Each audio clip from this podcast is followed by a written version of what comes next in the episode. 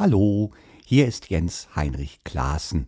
Ich bin Comedian, ich bin Nerd, ich bin sehr, sehr reich, aber auch sehr, sehr verzweifelt. Und ich freue mich über all das jetzt mit Basti und Tim zu sprechen und wünsche euch und uns dabei ganz, ganz viel Spaß. Bis gleich.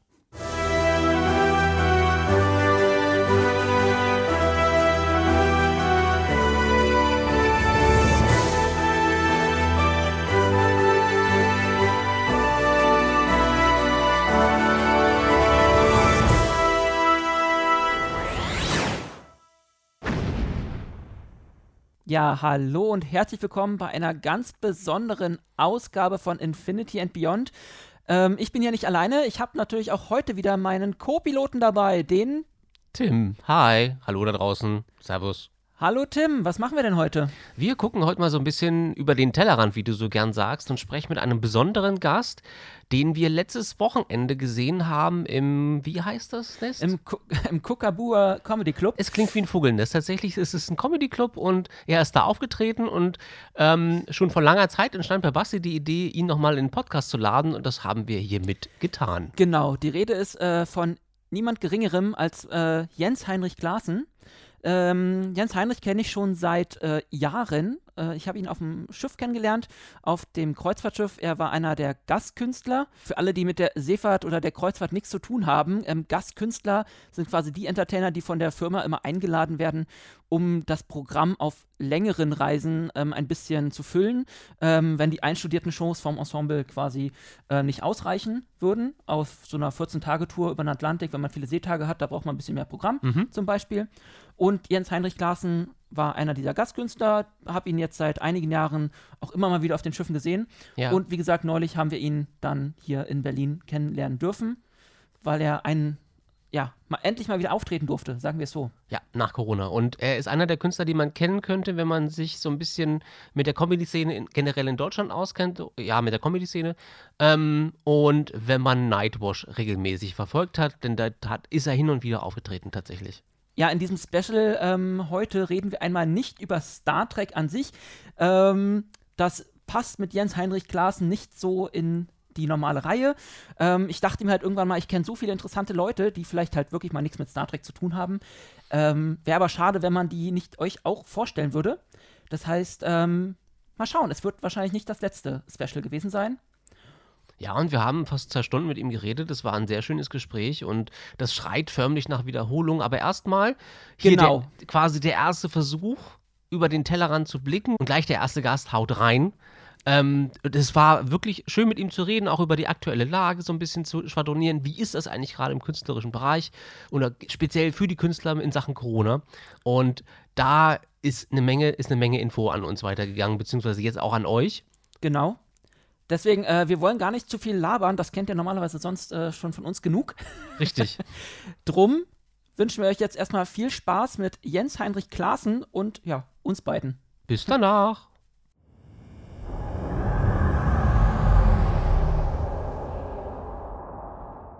Ja, uns zugeschaltet aus dem wunderbaren Münster ist jetzt eine großartige Person, eine Person, die ich auf dem Schiff kennenlernen durfte und ähm, die mir inzwischen wirklich sehr ans Herz gewachsen ist. Und das sage ich nicht nur, weil er un unfassbar großartig aussieht und Oh. unfassbar reich ist, sondern äh, weil es einfach stimmt. Hallo Jens Heinrich Klaassen. Hallo Basti, hallo Tim. Hi. Jens Heinrich. Und äh, vielen lieben Dank übrigens für diese wunderschöne Anmoderation. Das ist total lieb. Ja, gerne. Und, Da habe äh, ich heute den ganzen Tag schon äh, trainiert. Hast schon geübt, aber lass es mich direkt aussagen, du bist mir auch ans Herz gewachsen und ich habe mich sehr auf heute gefreut. Gut, dann können wir jetzt hier Schluss machen. Mehr wollte ich gar nicht ja. hören. Also, also auf, auf Tim habe ich mich auch gefreut, aber den kenne ich natürlich noch nicht Danke. so gut wie dich. Äh, aber wir haben uns ja in Berlin gesehen vor ein paar Tagen. Ja, Und, Ja. Ähm, da habe ich äh, mich auch gefreut, dass Tim da war. es ist immer schön, dass Tim da ist. Der hat es auch gerade noch von der Arbeit her geschafft. Ja, ziemlicher Stau in Berlin um die Uhrzeit. Hast du heute noch gearbeitet? Ich habe tatsächlich gearbeitet, ja. Boah. Im Gegensatz zu Basti gehe ich arbeiten für mein Geld. Sehr schön. Das lasse ich mal so stehen. Und wir gehen einfach mal direkt rein. ja, ich weiß, Überleitungen kann ich. Mhm. Ähm, Jens Heinrich, äh, die wichtigste Frage zuerst. Hast du dir das iPhone bestellt? Selbstverständlich. Also hier, Von das welchem iPhone sprechen wir hier Apple eigentlich? Watch Series 6, die kam gestern. Und ähm, kann man jetzt nicht sehen, aber kann man ja vielleicht einfach googeln irgendwo. Und das iPhone 12 Pro habe ich gestern bestellt. Wann kommt es? Also Vodafone hat heute, oh, hätte ich, hätte ich Vodafone nicht sagen dürfen, wahrscheinlich nicht, oder? Ähm, obwohl wir haben ja auch Product iPhone gesagt. Placement, vielleicht geben die uns ja was dafür. Ja, ähm, die haben heute geschrieben, dass es wahrscheinlich schon am 23.10. kommt. Also werde ich da einfach auch keine Termine annehmen, wobei ich da, glaube ich, einen Auftritt habe. Den muss ich, glaube ich, noch absagen. Das auch noch. Ja. Was Machst du aber- denn ein Unboxing-Video und lässt uns teilhaben? Nö, das mache ich ganz für mich alleine. Ah, das ist sehr intim, ich verstehe. Nackt. Warum ich jetzt eigentlich gefragt habe oder das angesprochen ist, hab, ist, weil unseren Podcast gibt es nämlich seit heute auch bei Apple Podcasts. Also für Ah. eure ähm, Follower und eure Seite der Macht gibt es äh, das jetzt auch, da kann man uns jetzt auch hören. Das heißt, ich eröffne quasi den, den Apple-Reigen bei euch. Genau, Oh, das ist genau. toll. Das freut mich Extra sehr. für dich. Danke. Gerne. Jens Heinrich, wir wollen heute ein bisschen quatschen über Mhm. äh, dich, ähm, ein bisschen deinen Lebenslauf Ja. ähm, und über das Nerd-Sein, weil du dich ja ähm, besonders als auch, auch selbst als immer wieder als Nerd bezeichnest. Ist Ja. das soweit richtig? Das ist richtig. Wir haben ja schon festgestellt, dass wir unterschiedliche Arten von Nerds sind, du und ich. Ähm, du warst, glaube ich, sehr enttäuscht, als du festgestellt hast, dass ich kein Trekkie bin. Ähm, Genau, ich wollte dich ja eigentlich in, den, in die richtige Ja. Reihen, äh, äh, sagen wir, in, den, in die Originalreihe von unserem Podcast mit einbauen und dann bist du gar kein Trekkie Nee. und jetzt mussten wir halt ein Special machen. ja, ist auch hast, okay. das, das tut mir auch ein bisschen leid. Ich bin eher so, ähm, äh, also Nerd, im, also A im Sinne von, und ich glaube, da sind wir uns relativ äh, einig und da sind wir auch relativ ähnlich, halt so Nerd-Verhalten, dass man auch mal gerne alleine ist und vielleicht Hobbys hat, die nicht so ganz der Norm immer entsprechen. Was mich speziell zum Nerd macht, ist, dass ich alte Computer und alte CB-Funkgeräte sammle. Man sieht hier, also man kann es jetzt natürlich im Podcast, aber du siehst vielleicht oder ihr, hier ist eine Stabo XF 4012N. Ähm, Hätte ich sofort erkannt. ja, äh, die ist auch angeschlossen. Und ähm, im ganzen Zimmer stehen alte Computer. Äh, ich gucke jetzt hier gerade rechts, gucke ich auf einen Commodore C16, auf einen Plus 4, auf einen CPC 6128, auf ein altes Bildschirmtextgerät von Siemens. Hier oben steht ein C64. Da steht ein Atari 800. Und hier steht eine alte Commodore Floppy. Ja. Da geht einem echt das Also- Herz auf. Ich habe Tim nicht verstanden, weil er so leise ist.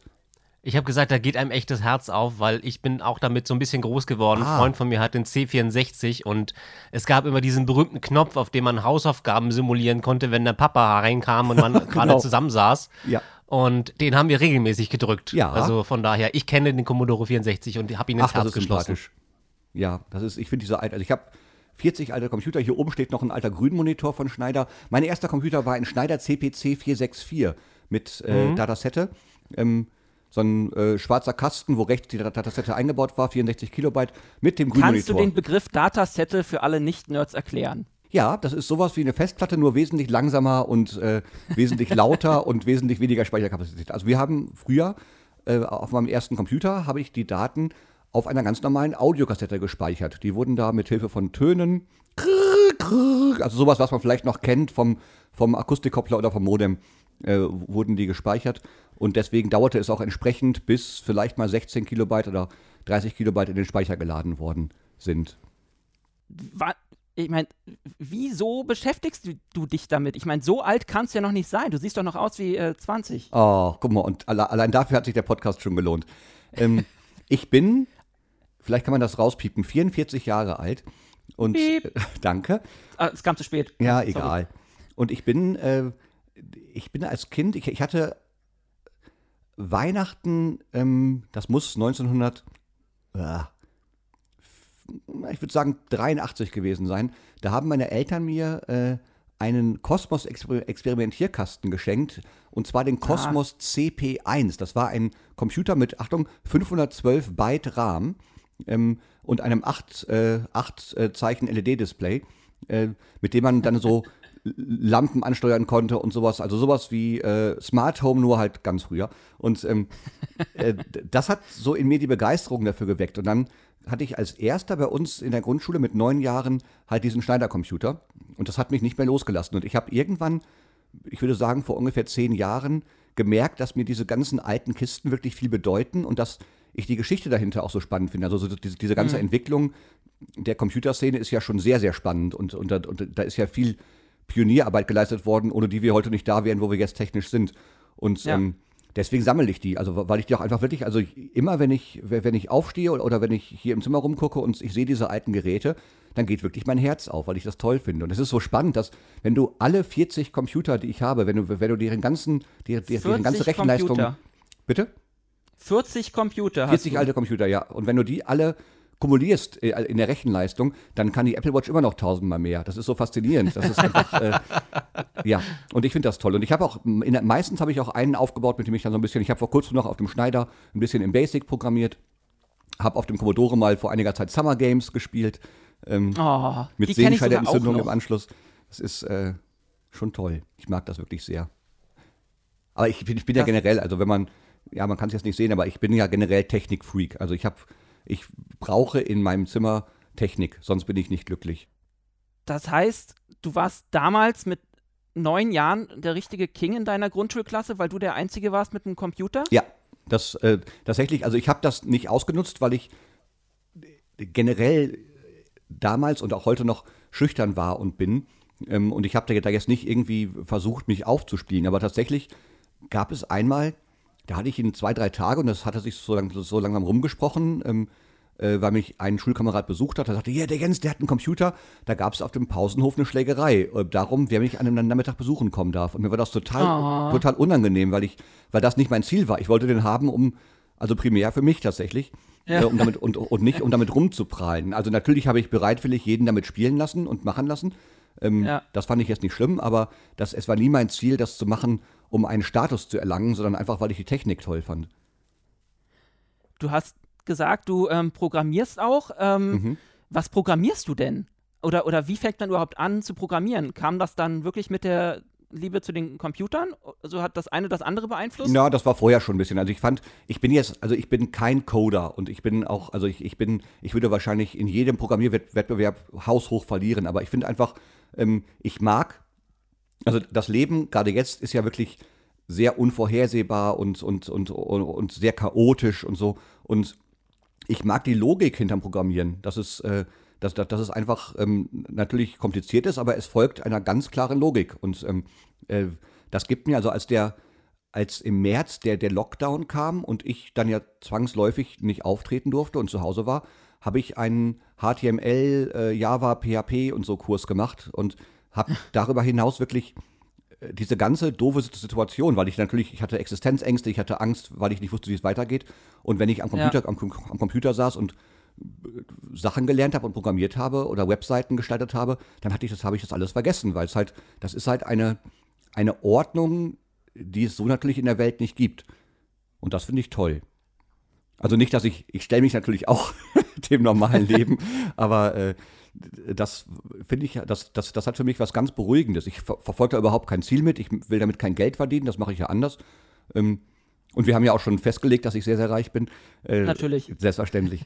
Aber ähm, das, das, das, das ist für mich wirklich Entspannung pur, wenn ich vorm Rechner sitze und einfach ein bisschen vor mich hin programmiere.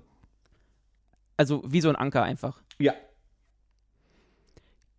Gibt es denn sonst noch was, was dich ähm, als Nerd ausmacht? Gibt es noch andere Nerd-Spezies, die bei dir mit rein, reinfließen zum Beispiel? Ähm, was konsumierst du so, also, also filmtechnisch? Ja, da bin ich, glaube ich, da, da ich, glaube ich, nicht so nerd. Also ich bin schon Serien-Junkie. Ähm, also Amazon Prime und Netflix sind natürlich abonniert und Apple TV Plus.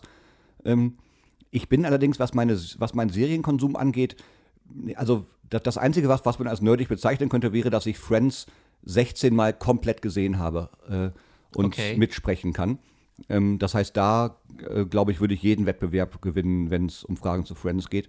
Ansonsten bin ich aber, was Serien angeht, jetzt nicht so, da weiche ich, glaube ich, nicht vom Mainstream ab. Ich gucke wahnsinnig gerne Sitcoms. Jetzt, jetzt gerade gucke ich mal wieder äh, Malcolm in the Middle. Ähm, Ah. ich, äh, aber das ist ja sowas, also das würde ich jetzt nicht unbedingt als nerdig bezeichnen. Das ist jetzt, also da, es gibt so ein paar, also es gibt so ein, zwei Serien, ich habe zum Beispiel wahnsinnig gerne und, und auch sechs, sieben Mal äh, The IT Crowd gesehen, das ist eine BBC-Serie ähm, über zwei Nerds äh, des, des IT-Supports, die in London in einem Keller in, in der Firma Tim, arbeiten. Das ist Tim, völlig, Tim nickt gerade, der ist da auch sehr großer Fan, glaube ich. ja, echt, Das ach ist eine cool. Serie. Das finde ich eine ganz, ganz großartige Serie. Ähm, aber sonst bin ich da jetzt nicht total nerdig. Was mich, glaube ich, sonst noch zum Nerd macht, sind, äh, das ist eher so, Misserfolg bei Frauen. ähm, ich glaube, das kann man da klassisch dann, dass ich äh, überhaupt keine Ahnung habe, wie man sich stylisch anzieht. Also ich kaufe mir Klamotten und ich möchte auch irgendwie gut aussehen, aber es gelingt mir nur, wenn ich Menschen zum Einkaufen mitnehme. Also wenn ich selber einkaufen gehe, ähm, dann, ich bin besser geworden. Früher war es ganz, ganz, ganz, ganz schlimm. Äh, aber ähm, ich Hattest muss du schon auch mal meistens. eine Hawaii-Hemd-Phase? Ich hatte früher mal eine Hawaii-Hemd-Phase. Hatte ich, Ich auch. die Bilder gesehen, ja. Ich, ich weiß noch, dass ich, Ja, ja. Dass ich in Münster, da war ich 18 äh, und habe damals beim Bürgerfunk gearbeitet, also dieses, dieses, dieses, diese offenen Radiosachen äh, der Ja. Volkshochschule und ähm, hatte eine Radioaufzeichnung mit einer Frau, in die ich damals unfassbar verliebt war und dachte, ich kaufe mir mal vorher noch ein schönes Hemd, das die mich auch toll findet. Und dann war ich vorher noch in der Stadt, natürlich bei C&A, weil wo, wo geht man sonst hin, wenn man keine Ahnung von Klamotten hat? Na, natürlich. und kaufte mir zwei unfassbar bunte Hawaii-Hemden. Also wirklich, das Auge hat geblutet. Ähm, allein schon, also du, du kamst in den Laden rein und das war schon schlimm. Ähm, und hab die gekauft und, und hab das eine dann, dann auch wirklich im Laden noch angezogen und dachte, so, und wenn die mich jetzt sieht, dann wird die sich ja sofort in mich verlieben, weil ich habe ja dieses Hemd an. Und sie hat sich fast übergeben müssen, als sie mich gesehen hat, weil dieses Hemd einfach sehr, sehr, sehr schlimm gewesen ist. Und da habe ich verstanden, ja, ich habe von Klamotten keine Ahnung. ja, ich ziehe meine Hawaii-Hemden eigentlich auch nicht mehr an. Es sei denn bei unseren lustigen Fanfilmen. Ja, warum genau? Genau, nur wenn du gezwungen wirst. Also Jürgen von der Lippe hängt ja, glaube ich, in der, in der Phase immer noch fest. Ja, aber der hat es ja auch geschafft, das so, also das bewundere ich, dass, dass er es geschafft hat, das zu einem, zu einem Kult zu machen für ihn, ähm, den, ja, also das ist ja, also der kann es ja tragen. Niemand würde es, also bei ihm wäre bei ihm wäre es ja eher andersrum. Wenn, wenn er jetzt plötzlich im Rollkragenpullover kommen würde, würden alle denken, oh, der ist krank. Da stimmt was nicht. Das finde ich schon, Okay. das finde ich toll. Aber ich mag den auch gerne. Ich kenne ihn nicht persönlich, aber ich finde, das ist ein guter Mann. Ja, also ich dachte halt irgendwann, er kann es tragen, warum ich dann nicht? Aber irgendwie hat sich das nicht durchgesetzt. Vielleicht musst du noch Gitarre spielen lernen und Lieder singen. Dann, äh, vielleicht darfst du es dann auch. ja, dann äh, das mit dem Singen kann ich ja dann irgendwann mal von dir lernen. Sehr, sehr gerne. Ganz kurz die Frage, gibt es irgend, gibt es irgendeine Science-Fiction-Serie, die nachhaltig bei dir hängen geblieben ist, wo du sagst, sie würdest du gern wieder gucken oder ähm, ist das komplett spurlos an dir vorbeigegangen, dieses Genre? Ah, Ja, also tatsächlich ist es, ähm, es gibt einen Film äh, mit Tim Allen, äh, so ein, wie, wie, ähm, Galaxy Quest. Galaxy ja, Quest. den habe ich geguckt und den habe ich sogar viermal geguckt, weil ich den wirklich cool fand.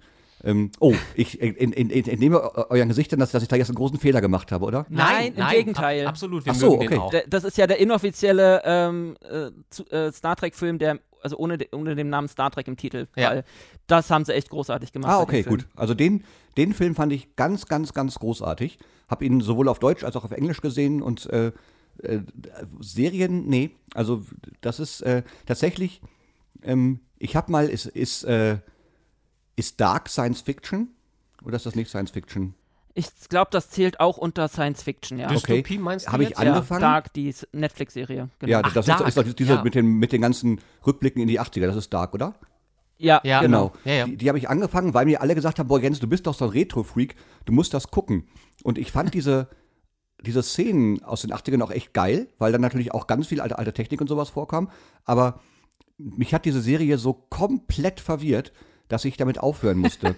äh, was ich sehr schade finde, weil mir haben wirklich alle Menschen, die ich auch für Nerds halte und schätze, gesagt, boah, du musst das gucken. Und ich habe es nicht, äh, ich muss vielleicht noch mal anfangen. Ansonsten leider, äh, leider nein. Aber ich bin tatsächlich, äh, weil ich glaube, ich muss mal irgendwann eine Sitcom-Pause einlegen. Falls ihr einen Tipp habt für eine Science-Fiction-Serie, die ich unbedingt mal gucken muss, sagt's mir bitte und ich werde euch dann irgendwann mal wieder davon berichten. Ähm, The Expanse ist großartig. Wer Ja. ist jetzt auch mein erster Treffer gewesen?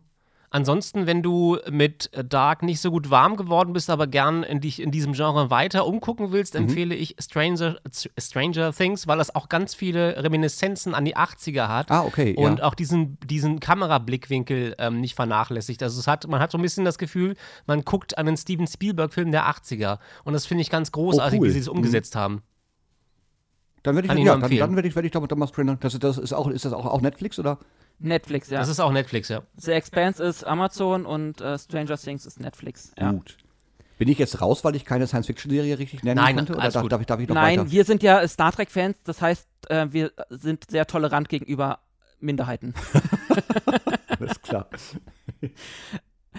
ähm, Jetzt nochmal generell zur Definition des Nerds. Was ist denn für dich ein Nerd? Was macht den aus? Ist das wirklich nur ähm, der Misserfolg bei Frauen? Nein, nein, nein. Ich bin, also ich kenne tatsächlich auch Nerds, die. Das, das, das Gute ist ja, dass, dass durch so Serien wie Big Bang Theory und überhaupt den Zeitgeist, dass ja Nerds eigentlich gar nicht mehr so out sind, wie. Also, weißt du, vor, vor Die 20 sind jetzt Mainstream, ne? Das ist voll blöd. Ja, das ist, also tatsächlich ist es äh, diejenigen, die vor 20 Jahren vielleicht noch jeden Tag auf dem Pausenhof äh, verprügelt worden wären, die werden jetzt wahrscheinlich nicht mehr unbedingt verprügelt, was ja auch erstmal gut ist. Ähm, ich glaube nicht, dass, also ich, ich finde, also ich finde auch, ja, ich glaube, dass, also ich bezeichne mich deswegen als Nerd, weil, weil Nerds ja, also ich will, ich will es definieren als Interessen zu haben, und ein Fachwissen in einem bestimmten Bereich zu haben, das, das etwas stärker von der Norm abweicht. Was ich gar nicht schlimm finde und äh, ich und, und jetzt aber auch nicht auf den Podest stellen möchte, aber also ja, also das, das, das ist das eine. Bei, bei mir wären das dann in dem Fall halt diese, diese alten Computer. Ich finde auch, dass Briefmarkensammler, die, die alles erzählen können, abseits von der blauen Mauritius, sind, sind dann ja auch Ja. Nerds. Also, also ein, ein Fachwissen in, in einem Punkt. Ich, äh, Sarah, Sarah Kuttner hat doch diese Nerd Night in Berlin, oder? Wart ihr da schon mal? Nein, Das-. Nee, höre ich jetzt zum ersten Mal. Okay. müssen wir dann auch unbedingt mal hin. glaub ich. Ja, also wird es wahrscheinlich der derzeit nicht geben, aber ich habe das mal, weil ich äh, großer Sarah Kuttner-Fan bin, habe ich, äh, hab ich das mal auf Facebook gelesen. Und äh, da, da ist es eben auch so. Da, sie sagt, äh, wenn ihr in irgendeinem Fachgebiet, ähm, das irgendwie abgefahren ist, äh, Experten seid, meldet euch und, und dann, und dann dürft, ihr, dürft, dürft ihr darüber einen Vortrag halten. Äh, in so einer Kneipe ist das immer. Und äh, das Ja. finde ich ist eine, ist, ist eine gute Definition. Fachwissen in einem Gebiet zu haben, wo die meisten erstmal denken, ach ja, Ja, noch, noch nie ich habe gehört. mal, ich habe mal vorhin ähm, gegoogelt, beziehungsweise äh, bei Google ist es nämlich, äh, ist die Definition eines Nerdes ein sehr intelligenter, aber sozial isolierter Computerfan. Okay. Und daneben steht aber die Definition von Wikipedia, die ich schon wieder ein bisschen äh, interessanter oder netter finde. Das Ja. ist dann ein Mensch, der an Spezialinteressen ähm, hängt, aber halt auch soziale Defizite hat. Ja, aber, also, ja, aber das ist ja, ich glaube, also ich habe auf jeden Fall soziale Defizite. Nicht, also ich, nicht schlimm, ich kann ja, also ich kann durchaus umschalten und äh, ähm, allein durch, durch, durch meinen Beruf bin ich ja so oft mit Menschen äh, in, in Ja. Verbindung, dass ich, dass ich das gelernt habe, wie das geht. Ähm, Ja. Aber ich kann auch wirklich, also als, als, als Mitte März, also ich, ich hatte am 13. März meinen letzten Auftritt. Auf dem Weg dahin rief meine Agentur und sagte, so, Jens, die nächsten Wochen ist alles abgesagt. Und natürlich war das finanziell doof und Ja. überhaupt und oder natürlich auch, äh, ich, ich habe mir Sorgen gemacht um, die, um Gesundheit und alles Mögliche, aber dieses, äh, dass ich dann, ich war dann über Wochen lang, bis auf einmal die Woche einkaufen, war ich in meiner Wohnung und ähm, fand das total geil. Also ich habe das total genossen. Ähm, also ich will überhaupt damit, diese Pandemie ist eine ganz furchtbare Sache, ich möchte das damit Ja. nicht beschönigen, aber für mich persönlich äh, war das eine sehr, sehr große Erholung, weil ähm, so sehr ich meinen Beruf, das Auftreten liebe und auch nichts anderes machen möchte, ähm, ist es für mich immer anstrengend, unterwegs zu sein und immer mit neuen Eindrücken kon äh, konfrontiert zu werden. Und jetzt mal einfach wochenlang, also ich habe jeden Tag 10 bis 12 Stunden HTML und PHP und sowas gelernt und war in diesen, in diesen Wochen wirklich sehr, sehr zufrieden mit meinem Leben. Also ich kann ich weiß, dass, also der Mensch ist ein soziales Wesen und natürlich brauchen wir Kontakt zu anderen Menschen, sonst würden wir verkümmern, unser, unser, unser Geist würde, würde verkümmern. Und ich habe mich dann auch gefreut, wenn ich, dass ich mich dann mal irgendwann wieder mit Leuten treffen konnte oder, oder telefonieren konnte. Aber ich kann auch wirklich sehr, sehr, sehr gut äh, Tage und Wochen lang für mich sein und finde das überhaupt nicht schlimm. Äh, nee, Tim sah eben nur so aus, als würde er was sagen wollen. Ja, ich habe mich gefragt, ob das Nerd-Dasein vielleicht so gefasst werden kann, dass wenn wir mit anderen Nerds sprechen, diese soziale, also diese soziale Distanzierung zu normalen Menschen nicht vorhanden ist, weil die unsere Interessen teilen. Was ähm, sicherlich bei vielen ähm, Grüppchen oder Subgruppen irgendwie der Fall ist. Aber ich glaube, beim Nerd tritt das noch stärker hervor, dass er lieber unter seinesgleichen Ja. ist, als äh, mit jemandem, mit dem er so nicht reden kann, weil der nicht diese Interessen teilt. Da tritt es, glaube ich, sehr Ja, am stärksten hervor. Sport kann, glaube ich, jeder irgendwas dazu sagen, aber übers Nerd-Dasein, über spezielle Sachen, äh, die man so teilt, ist es halt echt schwierig. Ja, das stimmt. Und ich glaube, Aber- der. Entschuldigung, bitte? nee, bitte, bitte, Basti, sag du. Ähm, ist dann nicht eigentlich jeder vom Fußballfan zum Kaninchenzüchter in seiner Weise auch ein Nerd? Ja, aber Fußball ist ja Mainstream. Naja, aber es ist ein Spezialinteresse. Und, äh, oder wenn, also Fußballfans untereinander reden über, was weiß ich, den Transfermarkt oder de, das letzte Spiel, dann äh, diskutieren die ja wahrscheinlich ähnlich. Äh, Das ist schon wieder Spezialwissen. Also ich glaube, Naja. der normale Fußballfan, also ich sage jetzt nicht wirklich Fan, sondern der normale Fußballgucker interessiert sich nicht für Transfers. Nein, das war jetzt nur ein Beispiel, aber das ist ja, du bist, die sind ja genauso verrückt, sage ich mal, wie äh, wir anderen, also wir, ander, wir anderen. Ja, Das hat- naja, ich meine, ja, guck dir NFL-Fans an. Sorry, ich wollte nicht unterbrechen. Das ist Ja, nee, nur zu. Oh, alles gut, danke. Äh, ich, ähm, ich glaube, da- das hat, also natürlich hat das dann auch irgendwas Nerdiges, aber ich glaube, es ist, es, es, es ist so das, das Gesamtkonstrukt ähm, äh, und äh, vor allem auch diese Spezial, also ich würde Fußball wirklich als Mainstream-Interesse sehen. Ähm, ohne, ohne, ohne das, also ich habe von Fußball keine Ahnung, ich, aber ich will das auch nicht abwerten. Ich finde, äh, Ja. ich, ich habe viele Freunde, die große Fußballfans sind und natürlich haben die auch ein, ein Wissen, das äh, weit über, über das hinausgeht, was man wissen können müsste oder so. Aber, äh, Ja. aber ich glaube, dass ähm, ich glaube trotzdem, dass zum Nerdsein dann noch mehr, noch mehr dazugehört. Äh, also was spezielle Interessen angeht und äh, also ich glaube auch, auch so Sachen wie, also ich glaube, er spielt, oh, guck mal, ich rede mich um Kopf und Kragen. Ich glaube, er spielen dann, dann eben auch so Sachen rein wie äh, Schwierigkeiten zu haben, sozial äh, normal zu interagieren und so. Also finde, bei Sheldon Cooper würde ja jeder sagen, okay, Nerd, klassisch, da, da braucht man gar, gar nichts zu diskutieren. Ähm, Ja. wenn ich aber einen Fußballfan angucke, der klar vielleicht alles über Manchester United weiß, aber, aber sich trotzdem jeden Tag mit seinen Kumpels in, im Pub trifft, dann ist das für mich kein Nerd mehr. Glaube Okay. ich. So würde ich es. Also, ja. das ist eine sehr, sehr unwissenschaftliche Definition, aber so würde ich es äh, erstmal behaupten. Ist halt, ist halt schwierig, da irgendwo die, die Grenze zu finden, finde ich. Ja. Ja, klar, das ist die, vor allem, weil die Grenzen ja auch dadurch, dass Nerds in der Mitte angekommen sind, irgendwie ja auch, auch immer, im- im- immer mehr zerfasern und zerfließen. Äh, aber Ja. das ist also, ja, deswegen bin ich, also ich würde mich als Nerd bezeichnen, weil auf mich da viele Sachen zutreffen. Aber ich bin jetzt auch nicht, aber ich würde auch aus dem Stegreif zehn Leute nennen können, die noch mehr Nerds sind als ich, weil sie eben diese Eigenschaften noch, äh, äh, noch konzentriert, äh, konzentrierter haben als ich.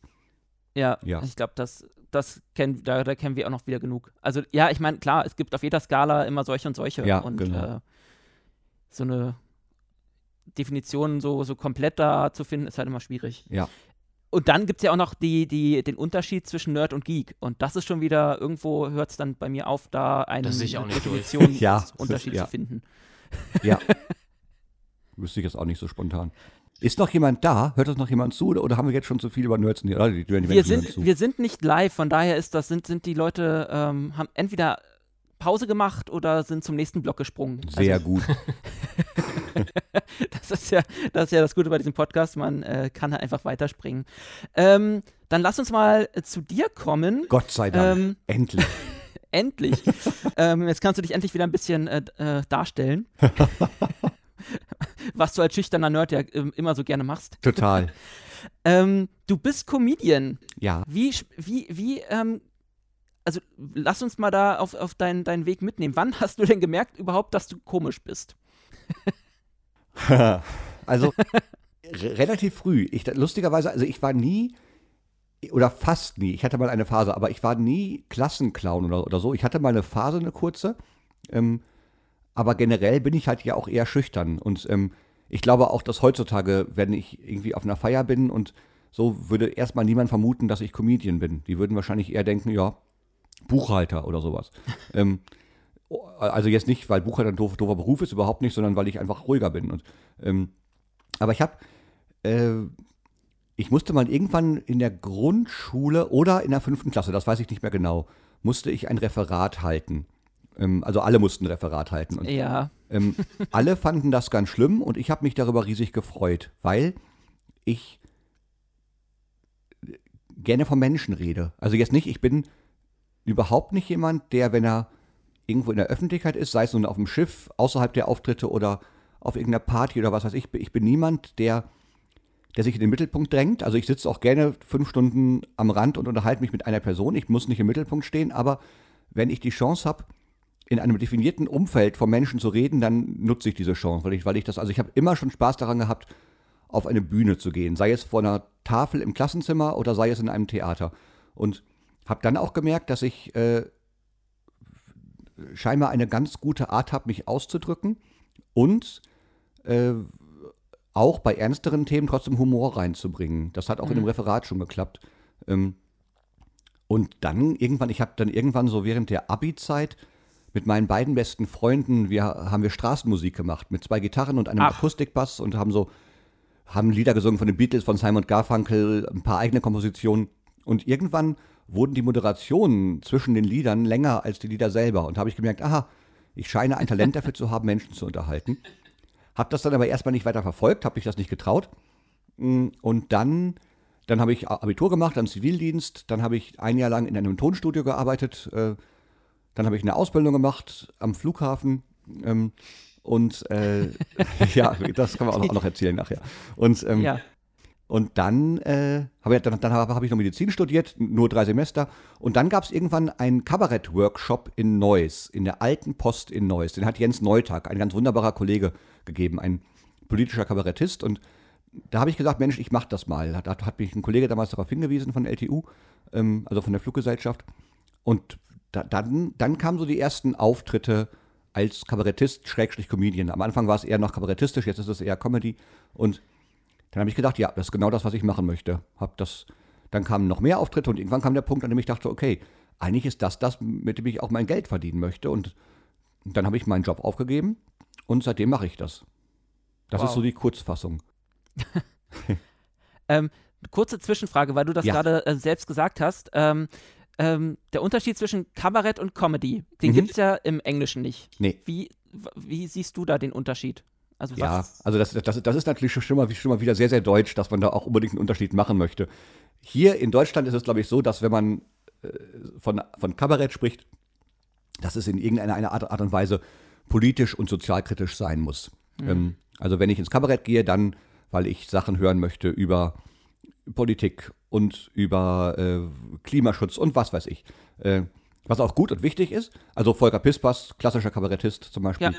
Ähm, äh, und ähm, Comedy ist halt äh, eher diese leichtere Form der Unterhaltung. Mit leicht meine ich nicht, dass das für den Künstler leicht ist oder für die Künstlerin. Das ist genauso schwer wie Kabarett. Ähm, und man muss sich genauso anstrengen, aber äh, es ist eben für den Zuschauer erstmal, ähm, es ist vielleicht allgemeingültiger, man muss keine politische Vorbildung haben, um das unbedingt zu verstehen. Ähm, äh, sondern ja, das sind dann eben eher Themen wie Mann, Frau, ähm, wie Einkäufe in einem Möbelhaus, Spieleabende, wie bei mir zum Beispiel. Das ja. ist dann eher Comedy. Ähm, klingt erstmal seichter, aber ich finde, das ist es nicht. Ich finde, es ist einfach nur eine andere Kunstform. Und ich finde okay. auch, ist völlig richtig, dass es in anderen Ländern da keine Unterscheidung gibt, weil also in Deutschland ist es ganz oft noch so, dass man es wertet, dass man das, dass man bei Kabarett dann von der Hochkunst spricht und mhm, Comedy wird so, wird so ein bisschen belächelt. Und ich finde, egal ob man sich da hinstellt und 90 Minuten erzählt über Merkel und äh, und äh, weiß ich wen. Guck mal, einzige Politiker. Äh, was, sag, sag mal noch einen Politikernamen, ich kenne mich ja nicht so gut aus. Seehofer. Merz, so, Seehofer, so. Und, äh, oder ob man sich 90 Minuten hinstellt und über Frauen redet. Äh, das ist beides, es ist beides schwer und es, ist, es, es bedarf beides der Arbeit, Texte zu schreiben und sich Gedanken zu machen und in beiden Fällen muss man Menschen zum Lachen bringen. Und deswegen, äh, also ich habe genauso viel Respekt vor Kabarettisten wie vor Comedians. Hm. Dein erster Auftritt überhaupt. Wie ja. ist der damals gelaufen? Wie war das, das Gefühl, auf der ich, Bühne zu stehen plötzlich? Ja, äh, das war, äh, das war, also der, ich hatte ja vorher schon Auftritte äh, im, bei der Straßenmusik, aber der erste Auftritt im, im Comedy-Bereich war damals eher noch Kabarett. Das war in diesem Kabarett-Workshop in Neuss, bei dem Jens Neutag, der, der ist abgeschlossen worden mit so einer Werkshow, wo man dann seine Ergebnisse präsentiert hat. Und ich hatte einen ja. Text geschrieben ähm, über äh, das Reißverschlussverfahren ähm, Paragraph 7 Absatz 4 der Straßenverkehrsordnung, weil es mich so aufgeregt hat, dass das nicht klappt. Also, das, das also dann schon eher Kabarett und habe hab Reißverschlussverfahren verglichen mit Krieg. Ähm, und das war so In Berlin ist das, glaube ich, äh, definitiv so. Ja, das ist eigentlich überall so. Das ist, äh, das ist, ist, ist, auch, erlebe ich auch jeden Tag immer, wenn ich Auto fahre. Ähm, und äh, ich kann mich an den Auftritt nicht mehr gut erinnern, weil ich so unfassbar nervös gewesen bin, äh, dass ich einfach auf Autopilot gestellt habe. Es gibt ein Video von einem Auftritt. Ähm, ich weiß, dass der ist gut gelaufen, was aber nicht daran lag, dass ich so wahnsinnig gut war, aber das war einfach ein sehr, sehr wohlgesonnenes Publikum, weil die wussten, das ist eine Abschlussshow eines Kurses. Das heißt, die haben da, da saß jetzt kein Publikum, das dachte, so, dann soll uns der, der junge Mann mal zeigen, was er kann, sondern das war schon, die waren, die wollten auch nett sein. Ähm, wenn ich das Video gucke, habe ich natürlich seit Ewigkeit nicht mehr gemacht, aber als ich es mal gesehen habe, man merkt schon, okay, ich hänge total am Text, ich bin nicht frei in dem, was ich tue, ähm, äh, aber ich habe auch Spaß daran. Also es ist irgendwie, äh, und ich habe, ich, ich spreche ja eh sehr schnell, aber da habe ich noch schneller gesprochen, als ich es sonst tue, weil ich halt so nervös gewesen bin. Aber du hast es ja anscheinend überstanden und ähm, Ja. hast, ja, hast ja eine Karriere draus gemacht. Ähm, inzwischen machst du das ja wirklich, ähm, beziehungsweise seit wann machst du das überhaupt beruflich, also hauptberuflich? Ja, äh, also ich habe meinen, meinen äh, normalen Beruf habe ich zu Ende 2004 gekündigt. Das heißt, Okay. offiziell bin ich seit 2005 hauptberuflich Künstler und bin auch seitdem über die Künstlersozialkasse versichert. Äh, ich kann, natürlich konnte ich nicht seit 2005 komplett davon leben. Ich habe noch Nebenjobs gemacht. Ich habe versucht, möglichst, ich habe versucht, möglichst theaternah zu arbeiten. Ich habe Regieassistenzen gemacht für Theaterstücke. Ich habe Musik komponiert für Theaterstücke. Ähm, ich habe selbst auch mal Theater gespielt. Nicht, weil ich Schauspieler bin, sondern weil ich, ich musste einen Nerd spielen. Das, da, da musste ich mich nicht großartig anstrengen. Das ging. Und ähm, dass ich wirklich nichts anderes mehr mache, also, also dass ich nur noch von den Auftritten lebe. Ähm, und das ist seit Mitte 2010 der Fall. Da habe ich meinen Ja, letzten Nebenjob gekündigt. Gute Also, zehn also, Jahre. also jetzt gute zehn Jahre, ja. Mhm. Das war ja eine, eine ziemliche Entwicklung und du hast ja auch gesagt, du hast, äh, ich, ich muss es einfach ansprechen, weil ich, ich mag diese Geschichte einfach. Ich höre sie immer wieder super gerne. Ähm, du hattest auch mal, äh, mal angedacht, einen äh, noch relativ normalen Job zu machen am Flughafen, hast du ja gerade gesagt. Ja. Ähm, das hat nicht ganz so geklappt. Möchtest Nein. du davon nochmal erzählen? Gerne. Für die, die die Geschichte nicht kennen, warum auch immer. Ich, hab, ich bin gelernter Service-Kaufmann im Luftverkehr. Das ist eine Ausbildung, die damals geschaffen wurde, um Experten im Bereich äh, Flugzeugabfertigung ähm, und so und, und, überhaupt also diesen Produkt Flug auf Bodenseite zu schaffen und danach auch Ja. auf Luftseite. Also ich, ich bin, es gibt diese Ausbildung Bildung auch äh, für Flugbegleiterinnen und Flugbegleiter. Ich habe die am Boden gemacht. Ich bin nicht, ich bin nicht geflogen während der Ausbildung. Ähm, und äh, ich war unter anderem im Bereich Ground Operations tätig, das, also Ops. Das sind äh, als Rampagent. Das sind diese Menschen, die mit Ohrenschützer und Funkgerät vor dem Flugzeug stehen und so ein bisschen die Abfertigung koordinieren. Und ich musste ein Flugzeug abfertigen, einen Flug nach Istanbul. Und äh, es gibt, das war am Flughafen Düsseldorf, da gibt es ein Nachtflugverbot. Äh, die Maschinen müssen starten bis 22 Uhr, landen dürfen sie länger. Und ähm, ich habe das nicht schnell genug geschafft, weil äh, auf diesen Flügen nach Istanbul waren immer sehr viele türkische Mitmenschen an Bord, die natürlich dann sehr oft auch zur Familie fliegen und äh, deswegen natürlich auch, weil die Sachen mit, mitbringen und mitnehmen, äh, sehr viel Gepäck dabei haben. Und äh, als der Flieger hätte losrollen sollen, stand noch Gepäck vorm Flugzeug. Und ich hätte sagen müssen, wir, wir lassen das stehen, ähm, Schluss hier, macht zu, wir schicken das Gepäck morgen nach. Aber ich dachte, nee, die Menschen müssen doch ihr Gepäck haben und habe dann gesagt, ja komm, dann lad's noch ein. Und ich war in dem Augenblick auch, trotz, also trotzdem ich in der Ausbildung war, war ich weisungsbefugt gegenüber dem Bodenpersonal. Und die haben das alles noch eingeladen. Und dann durfte, durfte das Flugzeug nicht mehr starten. Der durfte, der, der wollte, der hat die Triebwerke angelassen und hat dann irgendwann äh, ähm, Nein, Quatsch, der hat, hat sie noch noch nicht mehr, mehr angelassen. Er hat, äh, hat die Freigabe beantragt und der Tower hat gesagt, nee, sorry, zu spät. und ähm, da mussten alle wieder aussteigen.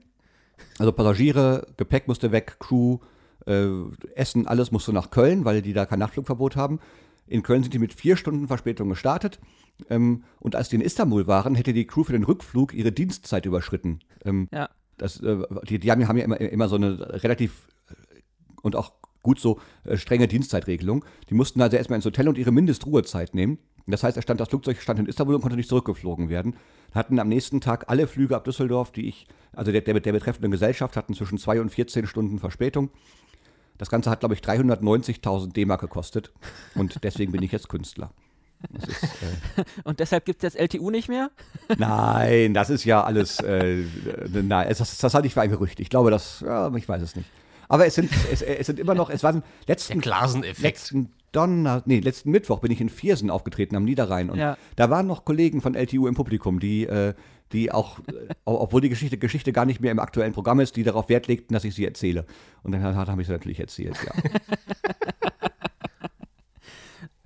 Ähm, das ist immer so eine unglaubliche Geschichte, aber ähm, die ist wirklich so, so geschehen, ja, oder? die ist wirklich Also- so gestehen, ja. Also ich bin, ich bin deswegen nicht rausgeflogen, weil ich noch in der Ausbildung war und Hm. die waren auch wirklich ganz, ganz nett. Ich habe mich in Grund und Boden geschämt.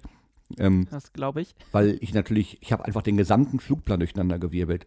Aber äh, wir hatten eine Woche später hatten wir eine, ein, ein, ein Sommerfest der Fluggesellschaft im Innenhof äh, unserer, un, un, unseres, eine, eines unserer, unseres, unser Bürogebäude am Flughafen. Und ich saß so ein bisschen geknickt in der Ecke und dann kam der Geschäftsführer auf mich zu. Ich dachte, ach du Scheiße, jetzt gibt's Haue. Klopft mir auf die Schulter, sagt, Herr Klaassen, sitzen Sie doch, doch da nicht so traurig, das ist doof gelaufen, aber Sie sind, sind doch noch in der Ausbildung, sind, sind, sind doch ein guter Mann, Kopf hoch weitermachen. Der Geschäftsführer. Und das fand ich eine sehr, sehr faire Geste und eine nette Geste Vor allem sehr menschlich. Ja, total menschlich. Und das hat mich, äh, weil, also überhaupt nicht böse, sondern gesagt, komm, Kopf hoch, weitermachen. Fand ich super. Ja, guck mal, das, was äh, damals der, der, wofür wir einen, einen Vulkanausbruch brauchten, das hast du schon viel früher geschafft. Ja, richtig. Ich habe äh, einfach mal alles durcheinander gewürfelt. Und seitdem sind äh, wahrscheinlich Azubis auch nicht mehr weisungsbefugt.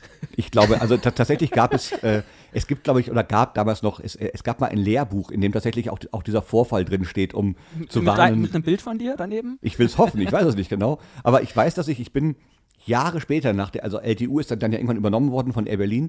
Und ich bin Jahre später mit, mit Berlin von Düsseldorf nach München geflogen, habe eingecheckt.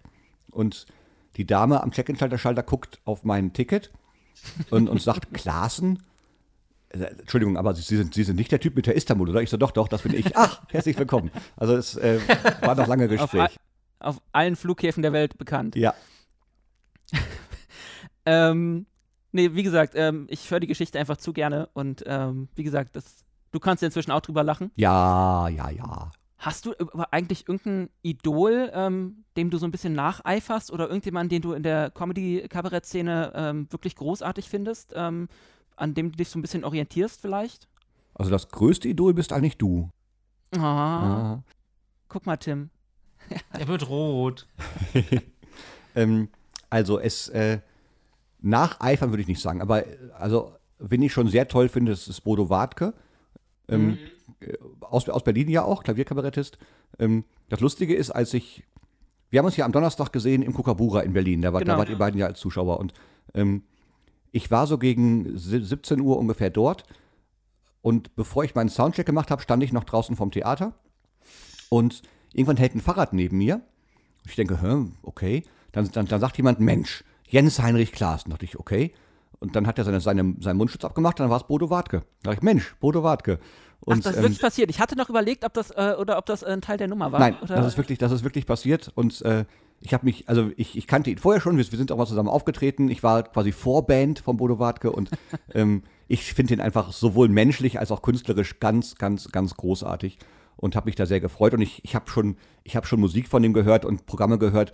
Da hatte ich selbst noch gar nicht die Idee, überhaupt äh, mal selber Comedy zu machen. Okay. Ähm, und Bodo Wartke ist auch schuld daran, im positiven Sinne, dass ich auf der Bühne Klavier spiele. Ich habe ich hab angefangen ohne Klavier und habe hab irgendwann gedacht, Mensch, ich mag doch so gern Bodo Wartke und ich spiele ja auch Klavier. Nicht so gut wie Bodo Wartke, aber ich spiele auch Klavier. Warum nicht auch Klavier auf der Bühne spielen, wenn ich doch die Möglichkeit habe? Und das ist, äh, ja, also der ist ein großes Vorbild. Es gibt noch Kollegen, die ich unfassbar lustig finde, aber denen ich jetzt nicht nacheifere, weil die was ganz anderes machen. Ich find, bin großer Fan von Maxi Stettenbauer, so ein Stand-up-Comedian. Ich finde, der beste, den wir haben in Deutschland. Ähm, unglaublich lustiger Typ und auch komplett Nerd. Also der ist noch tausendmal mehr Nerd als ich. Der ist ein, äh, der hat früher bei Giga TV moderiert, glaube ich. Ach. Und, ähm, Das habe ich damals auch immer geguckt. ja, dann wirst du ihn kennen vom Sehen. Ähm, und äh, und ja, da, dann finde ich, bin, bin ich groß, großer Fan von Salim Samatou. Ähm, äh, relativ junger Comedian, aber ein, der hat eine Art äh, zu reden und spontan zu sein, die ihresgleichen sucht. Also ganz, ganz, immer wenn ich mit ihm auftrete, höre ich mir wirklich jede Sekunde an, die er macht, weil ich den so unglaublich lustig finde. Auch Nerd. Auch, also es, gibt in unserem Bereich Ich brauche die ganze Nerds. Nummer, ne? Das weißt du, dann, dann k- sind die dann unsere nächsten Gäste für die Specials. Ja, selbstverständlich. Gibt es Ja, also so, das ist, irgendwelche. Also äh, äh, es gibt viele. Ich bin, äh, William Wahl, mit dem ich auch mal ein Duo-Programm hatte, ähm, großartiger Musiker mit ganz fantastischen Texten. Ähm, gibt, also es gibt wirklich viele, viele Kolleginnen und Kollegen. Lisa Feller aus Münster, ganz, ja, ganz tolle, hab, tolle. die habe ich ja auch mit auf dem Schiff kennengelernt. Ach ja, klar, stimmt, die, die war ja da. Die, ja, klar, Ja. genau. Und ähm, ja, ist, ist ja auch, also wir sind ja gut befreundet, weil ich, äh, also das ist, äh, aber auch wenn wir nicht gut befreundet wären, würde ich sie trotzdem toll finden. Eine ganz, ganz, ganz großartige Frau. Äh, die Zucchini Sisters, ähm, eine, eine Swing, ja, ach, Swing, also so Musik 20er, 50er, 60er, also ganz, also äh, Kontrabass, ähm, Bläser und, und Gitarre und dreistimmiger Gesang, ganz und, und auch noch saulustig, großartig. Okay, komm mit auf meine Liste, die kenne ich noch gar nicht. Zucchini Sisters kann ich sehr, sehr empfehlen. Unglaublich toll. Gibt es irgendwelche amerikanischen Vorbilder, denen du nacheiferst, wo du sagst, ähm, ja, das, die haben mich auch dazu gebracht oder der oder die? Mhm, Donald Trump.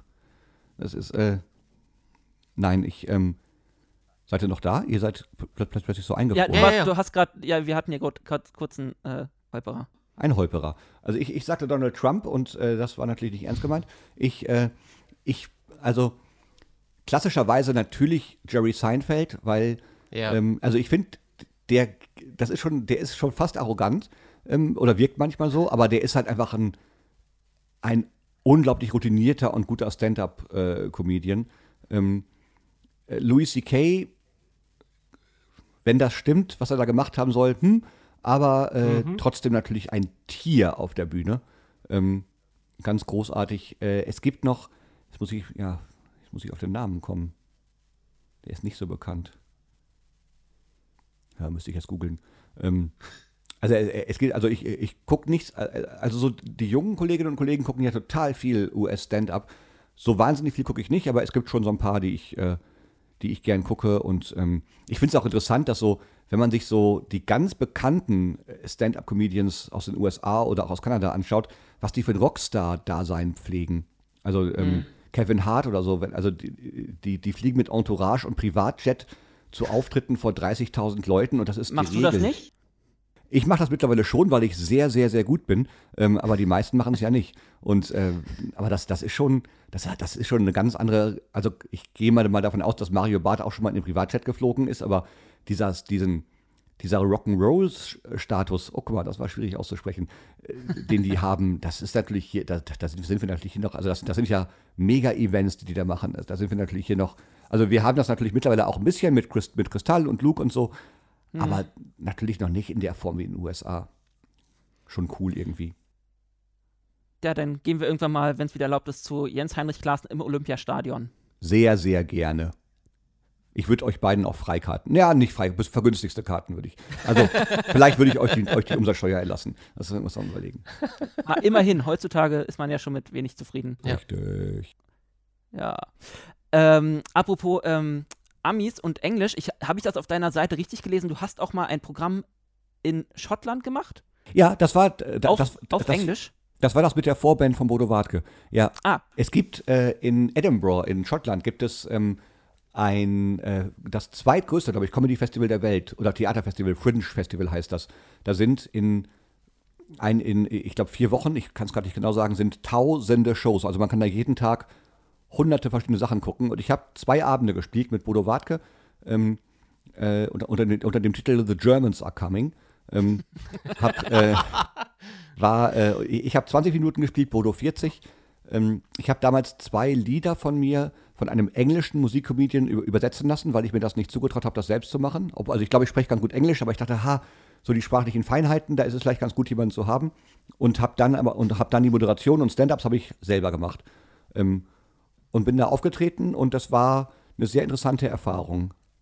Ich äh, kann mich an den ersten Auftritt überhaupt nicht erinnern, weil ich von der, von der Universität wirklich gestorben bin. Also A, mit Bodo Wartke aufzutreten und B, äh, auch noch in einer Sprache, also ich, wie gesagt, ich gucke fast alles auf Englisch im Fernsehen oder, oder auf Netflix Ja. und so. Ich liebe die Englische, also ich spreche auch total gerne Englisch, aber ich habe nie äh, längere Zeit im Ausland verbracht. Das heißt, mir fehlt Mhm. das Gespür für die Sprache, das man eigentlich haben muss, um damit, darin auch vernünftig lustig zu sein. Ähm, und deswegen waren das jetzt, also das waren mit Sicherheit keine Auftritte, für die ich in die Geschichte der Comedy eingehen werde.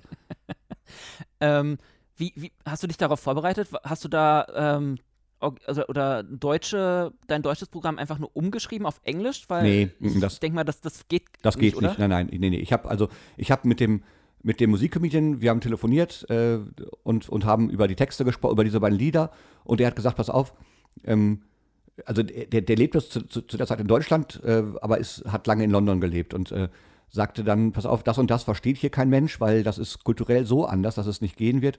Dann, dann haben wir zusammen überlegt, in welche Richtung wir das machen können und so.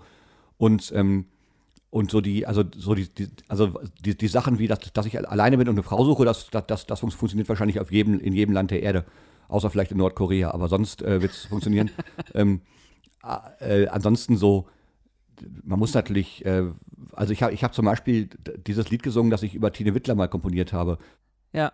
Und wir haben dann geguckt, was für eine Sendung in der Form gibt es in, in Großbritannien und haben das dann so umgemünzt. Also das war, da muss man schon ein bisschen gucken. Das war auch, es war auch kein guter Auftritt. Das war äh, okay und es war mal eine tolle Erfahrung, das zu machen. Ähm, aber äh, ich bin, ich, also um, um wirklich da gut zu sein, glaube ich, muss man entweder unfassbar begabt sein oder man muss einfach die Kultur des Landes schon so gut kennen, dass man weiß, worüber lachen denn die Menschen und so. Das ist, äh, ja. Vor allem in Schottland. Über die Schotten sagt man doch auch immer, sie sind immer so ernst und lachen ja, auch nicht. Ja, wobei beim Fringe Festival sind ja eigentlich keine Schotten. Das ist ja, da, das sind ja Menschen aus aller, aus aller Welt. Also das war okay. jetzt kein, klar, der, der Auftritt war lokal in Schottland, aber äh, da waren ja vielleicht zwei Schotten. Der Tontechniker und keine Ahnung. Also, also ich weiß, der, der zweite Abend, den wir gespielt haben, da haben wir uns gefragt, sag mal, der erste Abend lief, der erste Abend lief okay, da ist, auch zwischendurch gelacht worden und so. Der zweite Abend war geht so. Und dann haben wir uns gefragt, was ist denn los? Bis wir festgestellt haben, dass, glaube ich, über die Hälfte des Publikums Deutsche waren, die gelesen hatten, geil, Bodo Wartke, und aber kein Englisch sprachen und deswegen natürlich auch nichts von dem verstanden haben, was wir gemacht haben. Ja, deutsche Touristen sind wirklich überall. Ja, das ist äh, leider so. ähm, nee, mega interessant. Also würdest du das ähm, vielleicht in Zukunft nochmal angehen oder äh, bleibst du ja. jetzt erstmal auf Deutsch? Ich, da ich, also ich ich, äh, wenn ich äh, vorm Fernseher sitze und Netflix oder was ich, was ich gucke, bin ich, ich lebe quasi im englischen Sprachraum, weil ich das sehr liebe. Deswegen möchte ich unbedingt nochmal auf Englisch auftreten. Ich hatte mal, äh, es gibt ja in New York ganz viele offene Bühnen, so Open, mhm. Open Mics. Und als ich mal mit dem, ich, ich, bin mal nach New York geflogen, um eben auf dem Schiff zu arbeiten ähm, und hatte mir schon eine offene Bühne ausgesucht. Und dann hat, hatte der Flieger sieben Stunden Verspätung. Oh. Äh, und als ich kam, war alles zu. Ähm, ich kam dann, kam dann irgendwie nachts um eins an, dann noch Immigration und dann war's, dann war ich irgendwann nachts um zwei, halb drei oder sowas auf dem Schiff. Ähm, also das, ja, das war schade, weil ich hatte, da dachte ich, boah, heute Abend trete ich in New York auf. Einfach, ja. einfach um, um seinen Lebenslauf reinschreiben zu können. Ist schon mal in New York aufgetreten. Wäre geil gewesen. Aber äh, würde ich total gerne noch, noch machen. Vielleicht, also es gibt ja auch, hier in London ist ja mittlerweile ein Katzensprung aus, von Deutschland. Ja, und, ähm, definitiv. Und da gibt es ja auch, äh, gibt's ja auch jede Menge offene Bühnen. Ähm, ein, äh, ich habe da auch mal einen, einen Kollege von mir, der, der ist in England noch wesentlich bekannter als in Deutschland. Der ist Deutscher und hat irgendwann gesagt, er möchte Comedy machen, aber auf Englisch und äh, ist mittlerweile auf sehr, auf sehr, sehr renommierten Bühnen in London zu Hause. Und wir sind vor kurzem noch in, der hat auch ein Buch geschrieben, ähm, äh, so, jetzt hätte ich dafür Werbung machen können, jetzt fällt mir der Name nicht ein. Ach, das kann doch nicht wahr sein. Also, falls ihr das googeln möchtet, der heißt Christian Schulte-Loh ähm, und ähm, hat ein wunderbares Buch geschrieben über seine, über seine Stand-up-Comedy-Zeit in England und äh, ist auch ein total netter Mensch. Christian Schulte-Loh. Und, ähm, äh, und der hat mal, mal so erzählt, das ist wesentlich härter als in Deutschland, weil in England ist ja so das Prinzip des Heckelns, also des Reinrufens, ist ja ganz, also in Deutschland hast du ja in der Regel Theaterpublikum, die setzen sich hin und hören zu. In ja. London oder in, in, England hast, ist es halt, ist es ja aus einer ganz anderen Kultur entstanden. Da spielst du halt in Pubs in der Regel oder so oder es wird getrunken und spätestens nach, nach einer Stunde sind, sind alle besoffen. Und das ist schon echt eine Leistung, das dann, äh, da dann gegen anzukommen und dann noch lustig zu sein. Das heißt, überall so, eine, so, ein, so ein Publikum voll mit Waldorf und Stettler, ja? genau. Na, wenn du üben möchtest, in Zukunft äh, bringe ich dann meinen Vater häufiger mal vorbei. Du hast ja, der war anstrengend, der Vater. Das war, das war lustig. Ich glaube, Ähm, ich, ich glaube dem, hat- dem hat es auch nicht gefallen, oder? Der, äh, er, er, er wirkte nicht so, als hätte er einen schönen Abend gehabt.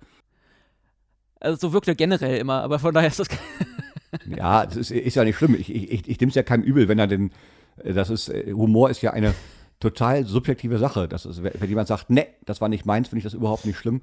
Ähm, doch, doch, dem. Also wie gesagt, ihm, ihm hat super gut gefallen. Okay, bin ich Er, beruhigt. er freut sich ja, wenn man ihn mal mit zu, zu was mitnimmt.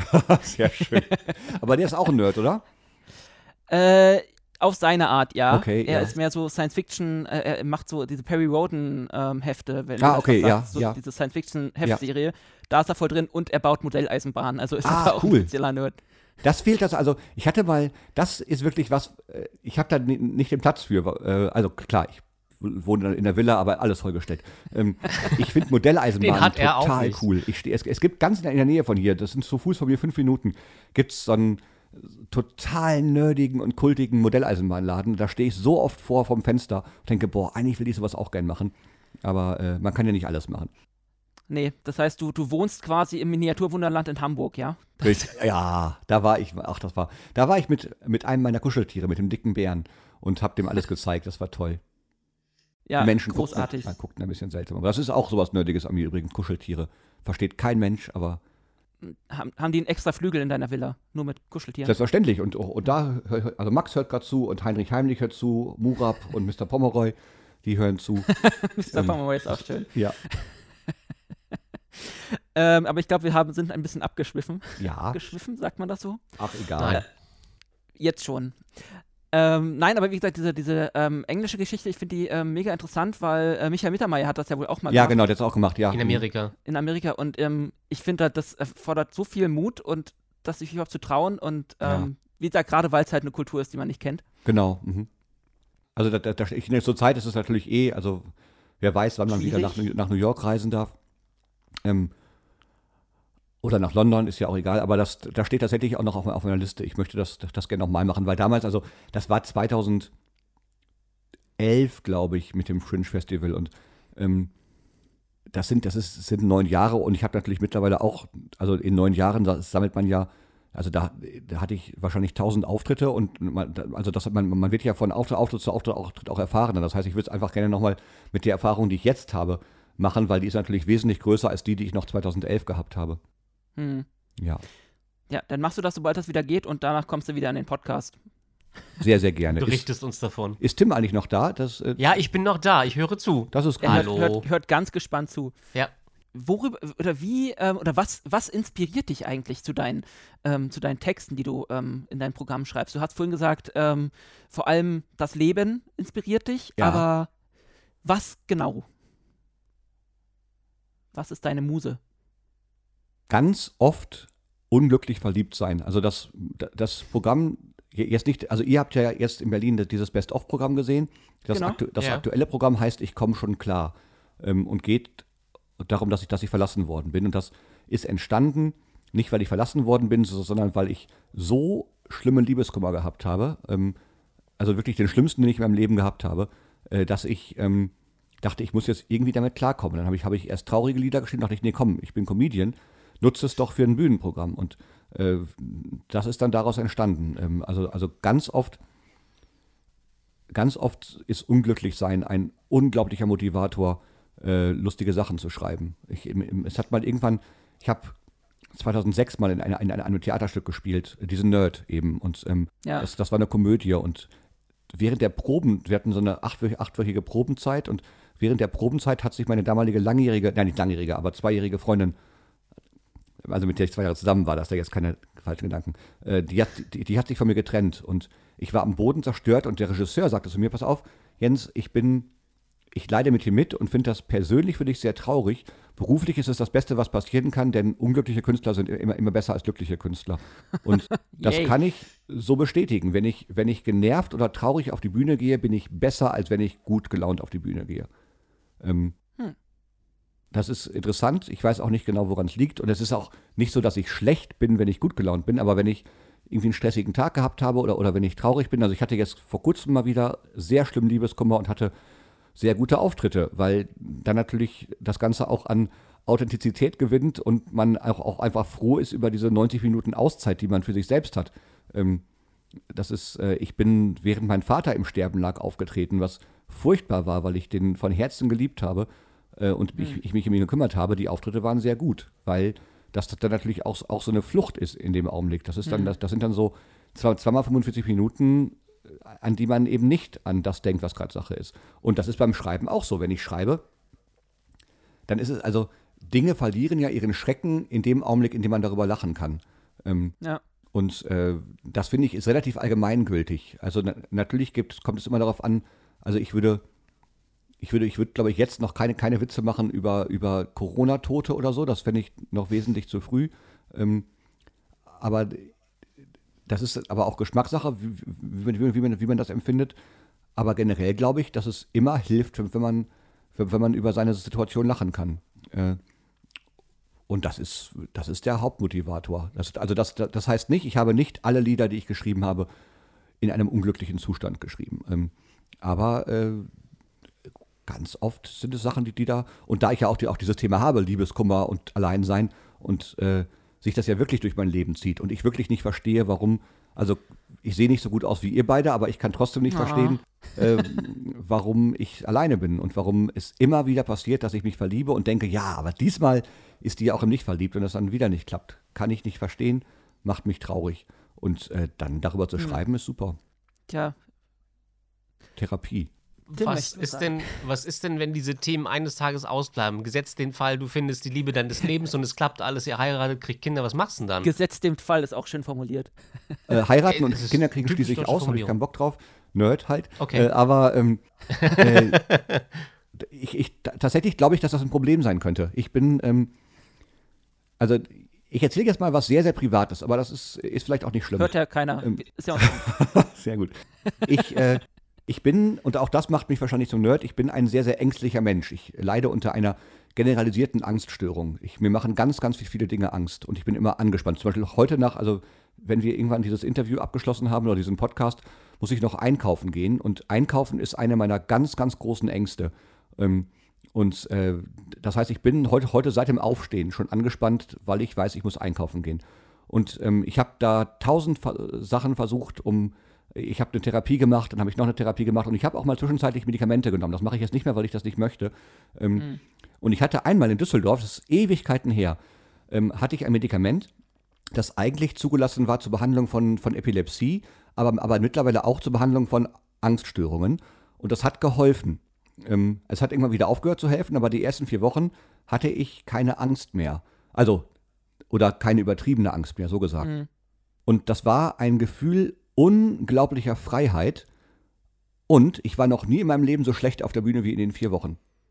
ähm, weil diese Angst natürlich auch ein unglaublicher Motivator ist, auf die Bühne zu gehen. Weil, weil auf der Bühne habe ich keine Angst, lustigerweise. Der, da, wo die meisten Angst haben würden, nämlich von Menschen zu sprechen, fühle ich mich zu Hause. Vom, der Weg hinterher von der Bühne, wenn ich dann irgendwie 100 Meter ins Hotel gehen muss, da habe ich Angst. Auf, der- auf der Bühne nicht. Und deswegen frage ich mich, frage ich mich, mich das auch manchmal. Was passiert denn eigentlich, wenn ich, ähm, wenn mal alles gut sein sollte? Ich glaube nicht, dass ich deswegen dann total schlecht werde, denn ich habe mittlerweile auch genug Handwerk und ich glaube auch, es gibt genug Themen, ähm, die man auch glücklich erzählen kann. Aber ich glaube schon, dass es, äh, dass es eine große Umstellung für mich wäre und dass ich erstmal überlegen müsste, wie ich jetzt meine Kunst weitermache. Denn zurzeit ist es so, nicht ausschließlich, aber unter anderem, dass das natürlich für mich auch eine, äh, ja, eine ja, Verarbeitung ist, ist übertrieben gesagt, aber schon so eine Auseinandersetzung damit ist und mir hilft und ich deswegen, glaube ich, auf der Bühne auch ganz gut bin. War das, war, war das, jetzt sehr wirr oder, oder einigermaßen verständlich ausgedrückt? Nö, das macht schon Sinn. Also, dass, dass, dass die Bühne für dich einfach so ein therapeutischen Faktor, so ein thera- therapeutischer Faktor mit Ja, ist. also nicht nur, das ist, also es ist jetzt nicht so, dass die, dass die Krankenkasse das, das bezahlen müsste, aber ich, aber ich glaube, dass, dass, dass, aus, dass aus einem Leidensdruck heraus für mich persönlich die besten Sachen entstehen. Also ich weiß, als jetzt, als jetzt vor ein paar Wochen die, diese Frau, in die, ich, in die ich so verliebt war, mein Herz gebrochen hat, habe ich unglaublich gute Lieder geschrieben, weil das, ja, ich glaube, es, es, es gibt ja auch Menschen, die behaupten, man müsse als Künstler unglücklich sein, um gut zu sein. Das glaube ich nicht. Also ich kenne auch Kollegen, die sind mit sich und der Welt im Reinen total und sind unglaublich gute Künstlerinnen oder Künstler. Bei mir ist es aber so, dass ich weiß, äh, oder sehr, dass, dass ich glaube, dass mich so diese Schwierigkeiten, die ich im Alltagsleben habe, dass, dass die mich zu einem besseren Künstler machen. So, das war jetzt sehr privat gesagt, aber ähm, ich glaube, also wir, wir, sind ja unter Nerds, deswegen kann man das, glaube ich, auch erzählen. Definitiv. Das ist äh, vielleicht ja auch eine kleine Selbsthilfegruppe hier, ein Selbsthilfegespräch. Ja. Wobei Tim hat eine Frau, von daher er ist schon fast wieder raus. Ja, und dann, dann, dann auch noch eine echt nette. Die war ja auch da am, äh, am, am, am Donnerstag. Die war auch da, ja. Ja. So, dann würde ich es jetzt auch hier gerne beenden. Vielleicht macht das äh, seine Anwesenheit ja das äh, Gespräch jetzt noch äh, schön, schöner und besser, weil dieser Leidensdruck. Der Leidensdruck, ja. Und das, ja, aber Tim ist ja auch wirklich. Äh, es gibt ja so Menschen, die man, die man, wo man denkt, ach Mensch, die, die finde ich sympathisch. Und das, äh, ohne sie wirklich zu kennen, das äh, trifft auf Tim sehr zu. Also bei dir wusste ich es ja schon, Basti, aber bei Tim ist es tatsächlich auch so. Sehr sympathisch. Vielen Dank. Ja. Das Kompliment gebe ich gern zurück. Dankeschön.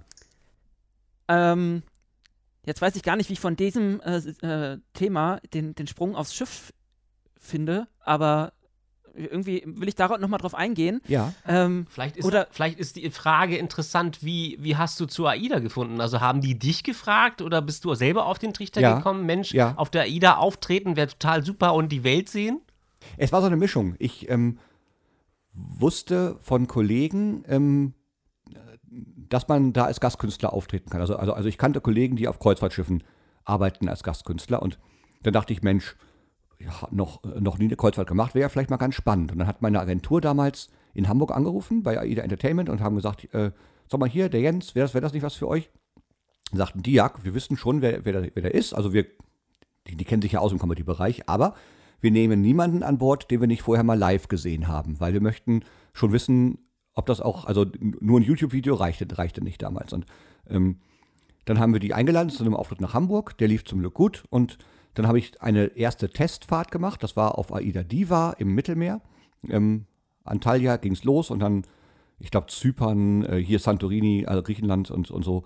Ähm, und dann zurück, äh, Istanbul war noch dabei und dann zurück nach Antalya. Und äh, das lief auch gut.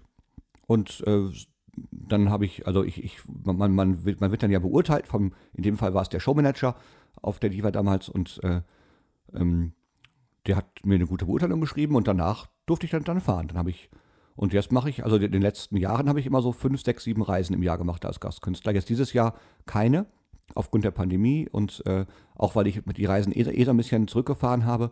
Aber ähm, ich habe mittlerweile über 50 Kreuzfahrten gemacht als Gastkünstler. Wow. Wow. Das ist viel, ja.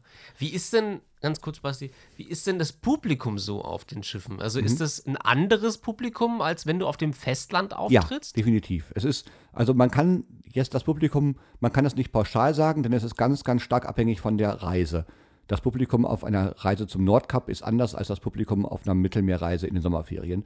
Ähm, aber generell ist es ja so, dass also wenn ich in Deutschland auftrete, egal ob solo oder in einer gemischten Show wie Quatsch Comedy Club oder so, die Menschen kommen ja, weil sie unterhalten werden wollen und weil sie sich Karten kaufen, um den Abend zu sehen. Und wenn das mein Soloprogramm ist, dann kommen die in der Regel auch, weil sie mich sehen möchten. Auf dem Schiff ist kein einziger Mensch meinetwegen da. Die sind alle da, weil sie eine Kreuzfahrt machen wollen und das Programm ist halt kostenlos dazu. Und ähm, ich würde auch mal annehmen, dass je nach Reise zwischen 40 und 80 Prozent der Zuschauer noch nie einen Kabarett- oder Comedy-Abend live gesehen haben. Das heißt, das ist natürlich ganz, ganz anders. Man, man arbeitet ganz anders als, als ein Land. Man, äh, also auf dem Schiff ist es so, dass ich in den ersten zehn Minuten der ersten Show immer das Beste spiele, was ich habe. Weil ich denke, okay, die müssen ja erstmal bleiben. Wenn ich jetzt anfange, also wenn ich, wenn ich ein Soloabend an Land habe, dann, dann, kann, dann kann ich mir über 90 Minuten Zeit lassen, ein einen Spannungsbogen aufzubauen. Äh, es gibt auch mal, habt ihr ja auch gesehen, es, es gibt auch, auch, auch, mal ruhigere Momente und so. Kannst du auf dem Schiff nicht machen. Da musst du einfach äh, erstmal Vollgas geben, auch wenn ich den Ausdruck nicht mag, um die Menschen davon zu überzeugen, ja, lohnt sich jetzt auch hier zu bleiben. Ähm, und lohnt sich dann auch zur zweiten Show wiederzukommen. Es gibt ja nichts Schlimmeres, wenn die erste Show noch einigermaßen gefüllt ist und zur zweiten kommen keine mehr, weil sie denken, nee, wollen wir nicht sehen. Und ähm, zum Glück scheint, also dadurch, dass ja dass meine Bühnenfigur ja sehr nahbar ist, also da, weil ich ja der, der, der traurige Nerd bin. Ähm, äh, das kann man sehr gut über diese zwei Wochen Reise spielen, weil die, die Menschen, also ich bin ja dann genauso wie die Passagiere auch zwei Wochen an Bord. Und ähm, das klappt hervorragend, weil ich dann immer, immer meine Kabinennummer sage und auch, und auch immer wiederhole. Zwischendurch sagt dann auch mal der Entertainment Manager oder Managerin, dass wir den durchsagen. Ähm, und dadurch, also ich hatte, ich bin ein sehr selbstkritischer Mensch und ich weiß auch sofort, wann ich bei einem Auftritt schlecht gewesen bin. Aber ich hatte noch nie, zum Glück, eine Reise mit AIDA, von der ich dachte, okay, das ist jetzt völlig in die Hose gegangen. Ich hatte schon ein, zwei Reisen, da war ich nicht so gut, aber es war trotzdem noch solide. Aber die meisten Reisen haben wahnsinnig Spaß gemacht, weil eben dieses Single-Thema an Bord sich so gut spielen lässt. Das ist super. Kann Basti ähm, bestätigen, wir haben ja auch, auch, schon Filme dazu gemacht und so. Wir drehen auch gerne mal Filme auf deiner Kabine. Genau. aber nicht das, was, was, was, jetzt die Zuhörer denken. Nein, andere Filme. Er hatte wenigstens noch einen Bademantel an. ähm, nein, äh, für äh, alle Nicht-AIDA-Zuhörer, man äh, dreht da sogenannte Reisefilme und äh, der Jens Heinrich äh, stellt sich da gerne dann für lustige Beiträge hin und wieder mal zur Verfügung. Richtig. Ähm, nein, was, was ich mich halt auch äh, frage, ähm, du bist ja auf dem Schiff dann ähm, auch gerne mal zwei Wochen mit den Gästen ja, eingesperrt. Ja. Also nicht unbedingt, aber bei so einer Transreise, also wenn du sechs äh, Tage hintereinander äh, nur Seetage hast, mhm. dann äh, kannst du den, deinem Publikum ja auch schwer entgehen. Ja.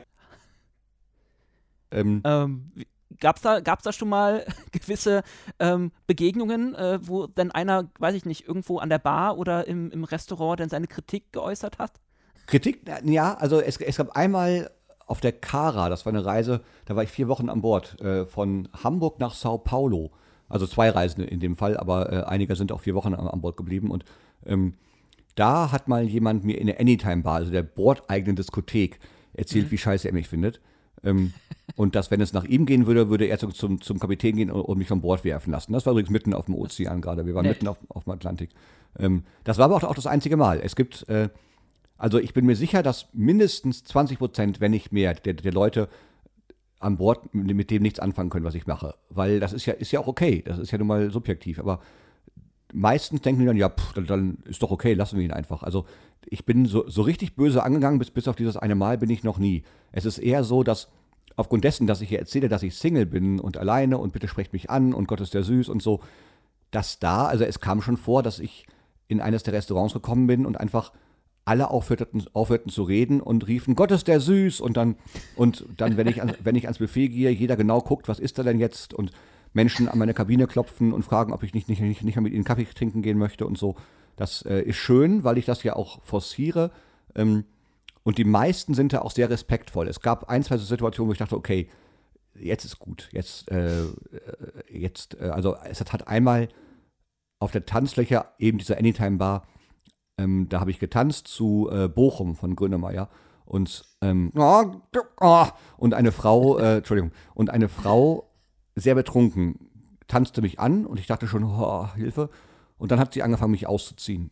Ähm, das war das einzige Mal auf, äh, auf über 50 AIDA-Kreuzfahrten, dass ich einen Gast angeschrien habe, weil ich das so dermaßen übergriffig fand, ähm, okay. dass ich dachte, nee, das jetzt ist gut, jetzt das reicht. Ja, Distanz, ne? Also ja. das ist mhm. immer so, ja, ja. Ist ja, ich, ne, ich, ne, wem sage ich, du bist ja auch schon, auch schon oft genug. Wie, wie lange fährst du schon für AIDA? Äh, ich bin siebeneinhalb Jahre dabei. Ja, guck mal, siehst du, dann hast du ja auch genug ja, Erfahrung. Das haben schon, haben schon x Leute versucht, mich auszuziehen. ich Aber ich kann es verstehen. guck dich an. Das ist doch. Äh ich gucke mich jeden Tag an und denke mir immer, wow. Ja. Aber die, die Betonung, das Wow, ist äh, jeden Tag ein bisschen anders. Hm, ja, aber du bist schon. Du bist schon ein cooler Typ, ich mag dich. Bitte? Hallo? War, da war ein Hoppler. Du wolltest mich nochmal loben. Ach so, genau da. Ich, ich, ich sagte, sagte du, bist, du bist schon ein cooler Typ, ich mag dich, habe ich gesagt. Oh ja, äh, ebenso. Ebenso.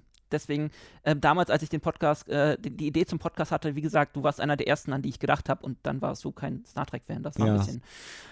Das, ja, also ich ich habe dein Herz bis Münster brechen hören. Das, das, ich, weiß, ich weiß auch noch, dass ich, äh, du hast mir, mir, mir, mal irgendwann eine Nachricht geschrieben äh, und ähm, ich habe mich an einem Abend mit, ich glaube, es war sogar Lisa, Feller getroffen und habe gesagt, ah, und ich, den, den, Basti, ich mag den so gerne, aber ich traue mich nicht, dem zu sagen, dass ich kein Trekkie bin, weil ich glaube, dann bricht sein Herz. Nein, aber wir, wie gesagt, ich habe dich ja trotzdem hierher bekommen. Ja.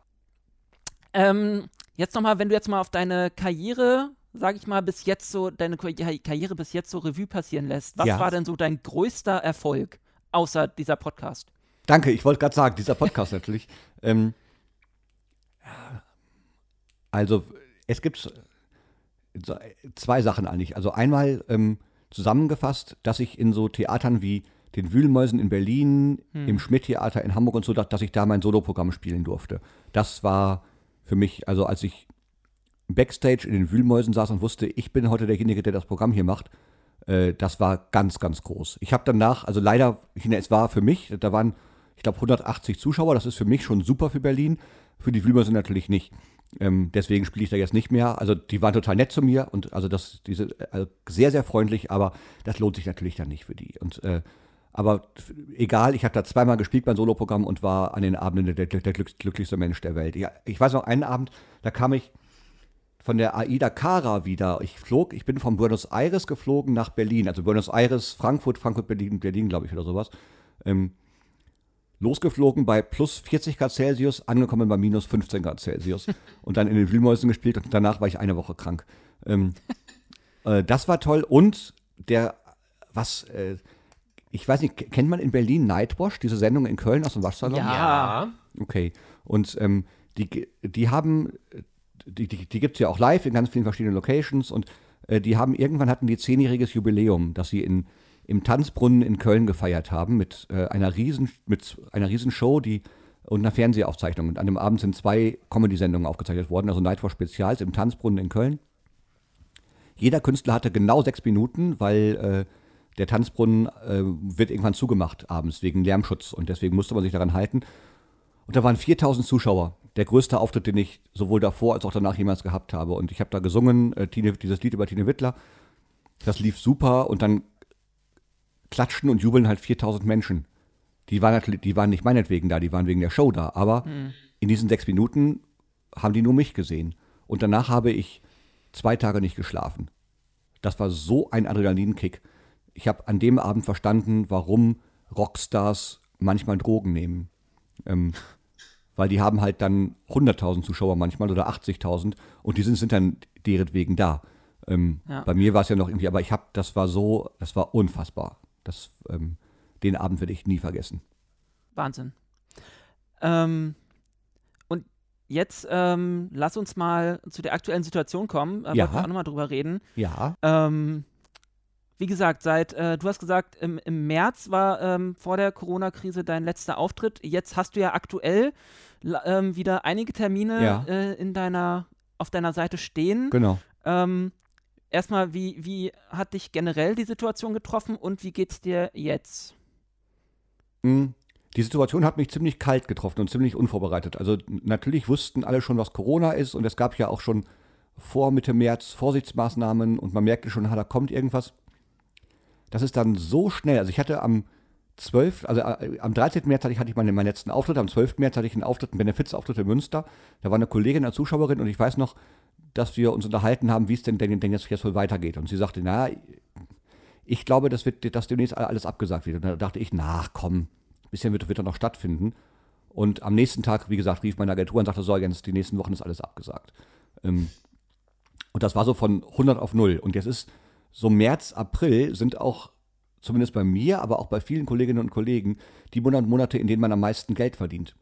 Ähm, Weil das ist so, da ist noch nicht Frühling, da ist es noch kalt genug, dass die Menschen ins Theater gehen ähm, und Karneval ist vorbei. Da, also März, April wird Geld verdient. Und jetzt habe ich, und die ersten zwei Märzwochen liefen auch super. Und dann war plötzlich wirklich überhaupt nichts mehr. Ich habe in meinem Leben, seitdem ich aus der Schule bin, nie wieder so wenig Geld verdient wie in der Zeit. Ähm, und das war natürlich schlimm, dann, da ich bei, meiner Mutter wohne, weil ich mich um die kümmere, weil die ein bisschen älter ist und äh, ähm, ich äh, möchte, dass es der gut geht. Ähm, äh, natürlich auch große Sorge um meine Mutter, weil die ist Risikogruppe. Ähm, Mhm. d- und ich hatte ja davor, also ich habe immer schon dann auch auf Abstände geachtet und sowas, aber trotzdem hatte ich natürlich bis zum 13. März durch meinen Beruf äh, schon Kontakt zu Menschen und auch in ganz Deutschland. Und das hat mir schon Sorgen gemacht. Und ähm, da man ja am Anfang, also mittlerweile, man fängt ja langsam an, damit zu leben und es ein bisschen, bisschen besser, besser, besser zu verstehen. Aber damals, das war ja so neu, dass es mir tierisch Gedanken, also ich habe mir richtig Sorgen gemacht und ähm, die ersten Wochen konnte ich gar nichts. Ich habe vorm Fernseher gesessen, Netflix geguckt oder Prime und habe 15 Kilo zugenommen. Ähm, die habe ich mittlerweile wieder abgenommen. Ich habe jetzt 20 wieder abgenommen. Das ich heißt, ich, sagen, man sieht's nicht. nee, ich bin im Plus. Ich habe mir ein Trampolin gekauft und habe dann wieder trainiert, aber die ersten Wochen waren schlimm und es ist ja immer, also jetzt habe ich, es kam dann zwischendurch mal so ein paar Open-Air-Auftritte und Autokino-Auftritte. Der September lief jetzt ganz gut, aber wenn man sich die Zahlen anguckt, gerade dann wird das auch nicht mehr lange anhalten. Ähm, Hm. bin, ich hoffe, dass man noch auftreten darf. Ich bin allerdings auch jemand, der sehr für Vorsicht ist. Also ich finde die Maßnahmen, die es gerade gibt, richtig. Ähm, und ich finde auch, dass man aufpassen muss. Also Abstand halten, Maske tragen und so finde ich total vernünftig. Und wenn halt irgendwann entschieden wird, dass die Gefahr jetzt zu groß ist, wieder veranstalten zu dürfen, was ich nicht hoffe, aber falls es entschieden wird, muss ich mich dem natürlich fügen. Und derzeit, also die Zahlen sind halt nicht gut.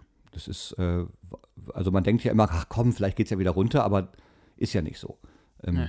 Und deswegen ist mal, also die, der Optimismus, den ich Anfang September gehabt habe, der ist mittlerweile wieder so, wieder so ein bisschen verflogen. Ähm, deswegen war es wahrscheinlich auch keine gute Idee, das iPhone 12 zu bestellen, aber ich wollte es einfach haben. Dann, dann muss ich halt irgendwo anders arbeiten gehen. Und ich bin ja reich. Eben, ich eigentlich, genau, eigentlich brauchst du das ja nicht. Ähm, Gab es denn irgendwie Möglichkeiten, dass du die Zeit produktiv nutzen konntest, also Lieder schreiben oder an einem Programm arbeiten? Hast du das gemacht oder Ja.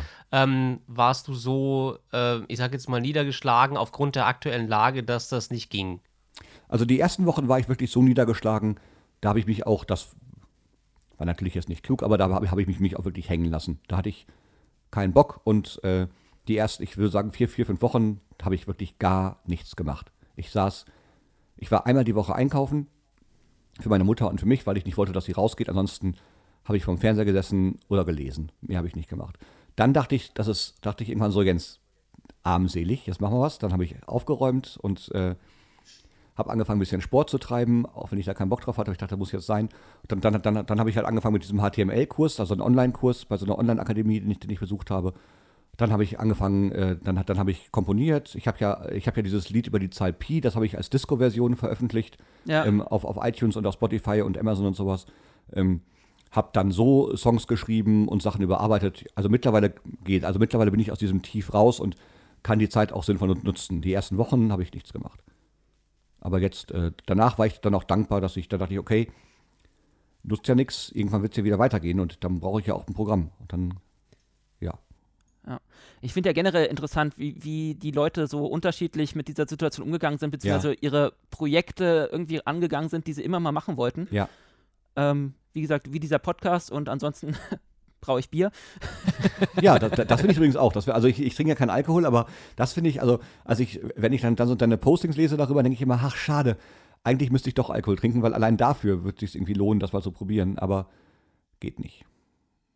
Du kannst gerne mal mitmachen. Also da ist man auch einen Tag beschäftigt. Also von daher Das, das glaube ich, ja. Das kann ich mir vorstellen. trinke ich dann halt alleine. Genau. Wie lange braucht dann so ein Bier, bis es, bis es gut ist? Äh, ja, so sagen wir mal so fünf Wochen. Also Oh die ja, Gärung okay. dauert dann so, so, so, zwei Wochen, ein, zwei Wochen, je nachdem. Und dann, je länger das lagert, desto besser. Mhm. Aber so nach fünf Wochen kann man das eigentlich meistens schon trinken. Okay. Toll. Ja, und das Brauen an sich, da bist du einen Tag beschäftigt. Von daher, Wow. ja. Aber macht Spaß. Das glaube wie ich. gesagt, ich wechsle mich jetzt immer ab mit Podcast und Bierbrauen. Na guck mal, dann hast du doch genug zu tun. Läuft. Ähm, zu dir, ähm, hast du während der Situation jetzt äh, irgendwann mal überlegt, ähm, auch mal so ein Streaming, ähm, so eine Streaming-Geschichte mitzumachen? Weil äh, einige Kollegen und, äh, haben das ja auch gemacht. Ja. Ähm, Livestreams, beziehungsweise äh, nicht nur die Kollegen, sondern auch generell die ähm, Comedy-Theater. Ja, ja. Also ich war, äh, ich habe ähm, so im ganz kleinen Rahmen habe ich auf meiner Facebook-Fanseite, äh, ich glaube, drei oder, oder vier Livestreams gemacht. Ähm, äh, also sehr unprofessionell, aber es war trotzdem, guckten immer so 100 Leute zu und insgesamt hatte ich dann immer so 3000 Aufrufe. Das waren, da dachte ich immerhin, komm, immerhin so als Lebenszeichen, dass ich noch da bin, ist das okay. Ähm, zweimal habe ich äh, so einen professionelleren Stream, da habe ich mitgemacht. Einmal in einem Theater in Essen, Zeche Karl. Da habe ich eine Dreiviertelstunde aus, aus meinem Programm gespielt, das ist dann gestreamt worden live. Und einmal äh, in Münster eine, eine Veranstaltung. ähm, unter anderem mit den von mir bereits erwähnten Zucchini Sisters, die waren auch dabei. Und ein Freund von mir, Adam Riese, hat das moderiert und ähm, äh, der heißt wirklich, den, den kennst du auch, der, der, war auch der war auch auf dem Schiff. Auf War der auch? Ich, Der, der ganz große mit der Brille. Ähm, ah, weiß Ja. ich gerade nicht. Weiß ich ich habe ja nur Augen für dich, von daher. das kann ich der verstehen, ja, ja, das ist, es geht vielen so. Ähm, und äh, ja, das, das habe hab ich gemacht und jetzt mal gucken. Also, falls es jetzt nochmal äh, so werden sollte, würde ich natürlich auch wieder anfangen zu streamen. Man muss ja irgendwas machen und den Leuten zeigen, hallo, ich bin noch da. Ähm, da wollte ich jetzt auch nochmal fragen, hast du überhaupt einen Plan B? Also wenn das gegeben sei, ja, wenn es jetzt wirklich wieder in den Lockdown geht und man nirgendwo auftreten kann oder darf. Ja, da würde ich von meinen Zinsen leben. ich habe keinen Plan B. Müsste ich eigentlich haben, aber ich habe äh, ich habe zurzeit noch ein paar Ersparnisse, äh, nicht mehr so wahnsinnig viele, aber sie reichen noch. Ähm, man kann es ja jetzt sagen, ich bin ja gar nicht in echt reich, aber sa sagt es keinem weiter. Ich bin äh, nur ein bisschen reich und äh, aber irgend, also meine Hoffnung ist, also ich, wenn man so den Experten glauben darf, dann wird, wird es ja wahrscheinlich so sein, dass mit Impfstoff und allem Möglichen und Ende der zweiten Welle und so, dass sich Mitte, Ende nächsten Jahres diese Situation irgendwann, vielleicht ist, vielleicht ist normalisiert das falsche Wort, aber auf, auf jeden Fall so gestalten wird, dass man, dass es irgendwie wieder gehen wird. Und es ist ja auch zur Zeit so, also ich kann ja gerade auftreten. Ich weiß, man, man weiß natürlich nicht genau, wie es sich weiterentwickelt, aber derzeit habe ich für den November noch genug Ter Termine in meinem Kalender stehen und hoffe auch, dass da Zuschauer kommen. Denn man kann sich als Zuschauerinnen und Zuschauer auch in den Theatern wirklich sicher fühlen. Also gerade die achten unglaublich auf, auf, äh, auf Abstände und auf, auf Desinfektion und auf, und auf Maske und so. Also das, das, ich hatte bisher noch keinen Auftritt, wo ich dachte, ah, das ist aber nicht so gut, sondern ich habe immer gedacht, ja, das kann ich mit meinem Gewissen vereinbaren, weil die geben sich ja auch wirklich Mühe. Deswegen, und ich hoffe, dass das zu den Zuschauerinnen und Zuschauern durchdringt, dass die einfach verstehen, klar, wir leben in der Pandemie, aber wir können auch ins Theater gehen, ohne Angst haben zu müssen, uns anzustecken. Und ähm, das, das hoffe ich einfach, dass, das, dass es nicht wieder komplett zum Erliegen kommt, weil das für viele, viele, viele Kolleginnen und Kollegen und Techniker und Veranstalter das ausbedeuten würde. Weil so Eben. die, die erste Welle konnte man jetzt noch so gerade eben stemmen. Bei der zweiten, glaube ich, wird es ganz, ganz viele äh, geben, die dann, die dann aufgeben müssen. Und ähm, deswegen will ich gerade noch, noch gar nicht über einen Plan B nachdenken, weil ich einfach hoffe, dass es irgendwie geht. Ähm, Wäre nämlich jetzt auch meine nächste Frage gewesen. Wir haben das ja jetzt ähm, am Donnerstag ähm, hier in Berlin im Kukabua mitbekommen. Ähm, inwieweit lohnt sich das überhaupt noch für die, für die Theater aufzumachen? Weil wir haben das ja gesehen ähm, und es war ja ein bisschen, also ich finde schon ein bisschen traurig zu sehen, dass wirklich nur gerade mal die Hälfte ähm, an Pl- Sitzplätzen überhaupt verkauft werden können. Wie wie hast, hast du da so den Überblick? Wie geht's den Theatern? Schlecht. Also ich habe natürlich keinen finanziellen Überblick und äh, Mhm. habe das auch nicht gefragt, weil ich das ähm, zu übergriffig finden würde und weil ich glaube, dass die das wahrscheinlich in der letzten, Zeit schon so oft erklären wollten oder nicht wollten, erklären mussten, dass sie vielleicht auch mal über andere Sachen reden wollen. Aber man muss ja kein Finanzgenie sein, um, um, äh, um zu verstehen, dass die meisten Theater gerade nicht kostendeckend arbeiten können.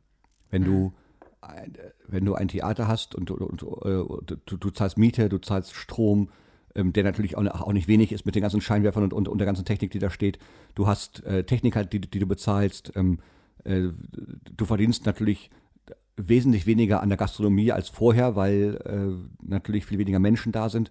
Ähm, das kann sich ja nicht rechnen. Weil, also die meisten ich, kleineren und freien Theater, in denen ich auftrete, die sind ja, also das machen ja Menschen, weil sie, weil sie das mit Leidenschaft machen und weil sie Kultur schaffen möchten. Niemand wird reich mit einem freien Theater.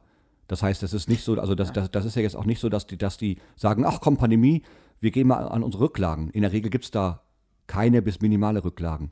Und das ist, äh, ich meine, es gibt ja von Bundesland zu Bundesland verschiedene Hilfen, aber die meisten sind ja wirklich maximal ein Tropfen auf den heißen Stein. Ähm, was ich auch nicht verstehe. Also, also, dass die Politik da sagt, ja klar, Automobilindustrie super, Lufthansa super, Künstler, pff, egal. Ähm, und Theater und Veranstalter. Das ist ja einfach, das ist eine Riesenbranche, die für einen unglaublichen Umsatz gesorgt hat und die jetzt ein bisschen in der, in der Luft gelassen wird. Und ähm, das, also ich bin, ich kenne mich damit nicht aus und äh, ich habe mit den Theatern noch nicht über Zahlen gesprochen, aber ich, man muss sich ja nur umgucken und sehen, dass, dass, dass, das, nicht, dass das nicht reicht, um, um Kosten zu decken. Was man auch dann als Künstler daran merkt, dass natürlich die Gagen auch gerade rapide runtergehen. Ähm, Mhm. Was ich okay finde, weil ich möchte, also ich kann ja auch nicht in einem Theater spielen und auf, und auf meine frühere Gage beharren. Das geht ja nicht, weil äh, d- d- dazu, ich, ich, ich bin ein Mensch und ich kann nicht sagen, nö, nö, dann komme ich nicht. Das geht nicht, weil Ja. je, wir sind hier alle gerade in der Situation. Aber, äh, also ich bin jetzt vor kurzem, ich sage jetzt nicht wo, weil ich da nichts verraten möchte, aber ich bin vor kurzem irgendwo aufgetreten und habe weniger als ein Drittel meiner der, derzeitigen, meiner früheren Gage bekommen. Wow. Ähm, bin dann aber, aber habe dann an einem Abend auch gedacht, ja klar, äh, verstehe ich, weil da liefen 20 Angestellte, das war ein großes Theater, da, da liefen 20 Angestellte rum und da, da gab es eine riesen Technik und sowas, dann ist es, und das, und dann waren da aber 90 Zuschauer. Von, ich glaube, normal 500, die da reinpassen würden. Das kann sich nicht rechnen. Äh, vor allem, ich, ich finde das ja auch schwierig, weil du hast ja auch immer noch Fahrtkosten und Unterbringungskosten und sowas. Also du, du also so eine Fahrt nach Berlin von Münster aus kostet ja auch nochmal ein bisschen was. Und Ja. das muss sich ja irgendwie alles rechnen. Berlin hat sich für mich nicht gerechnet.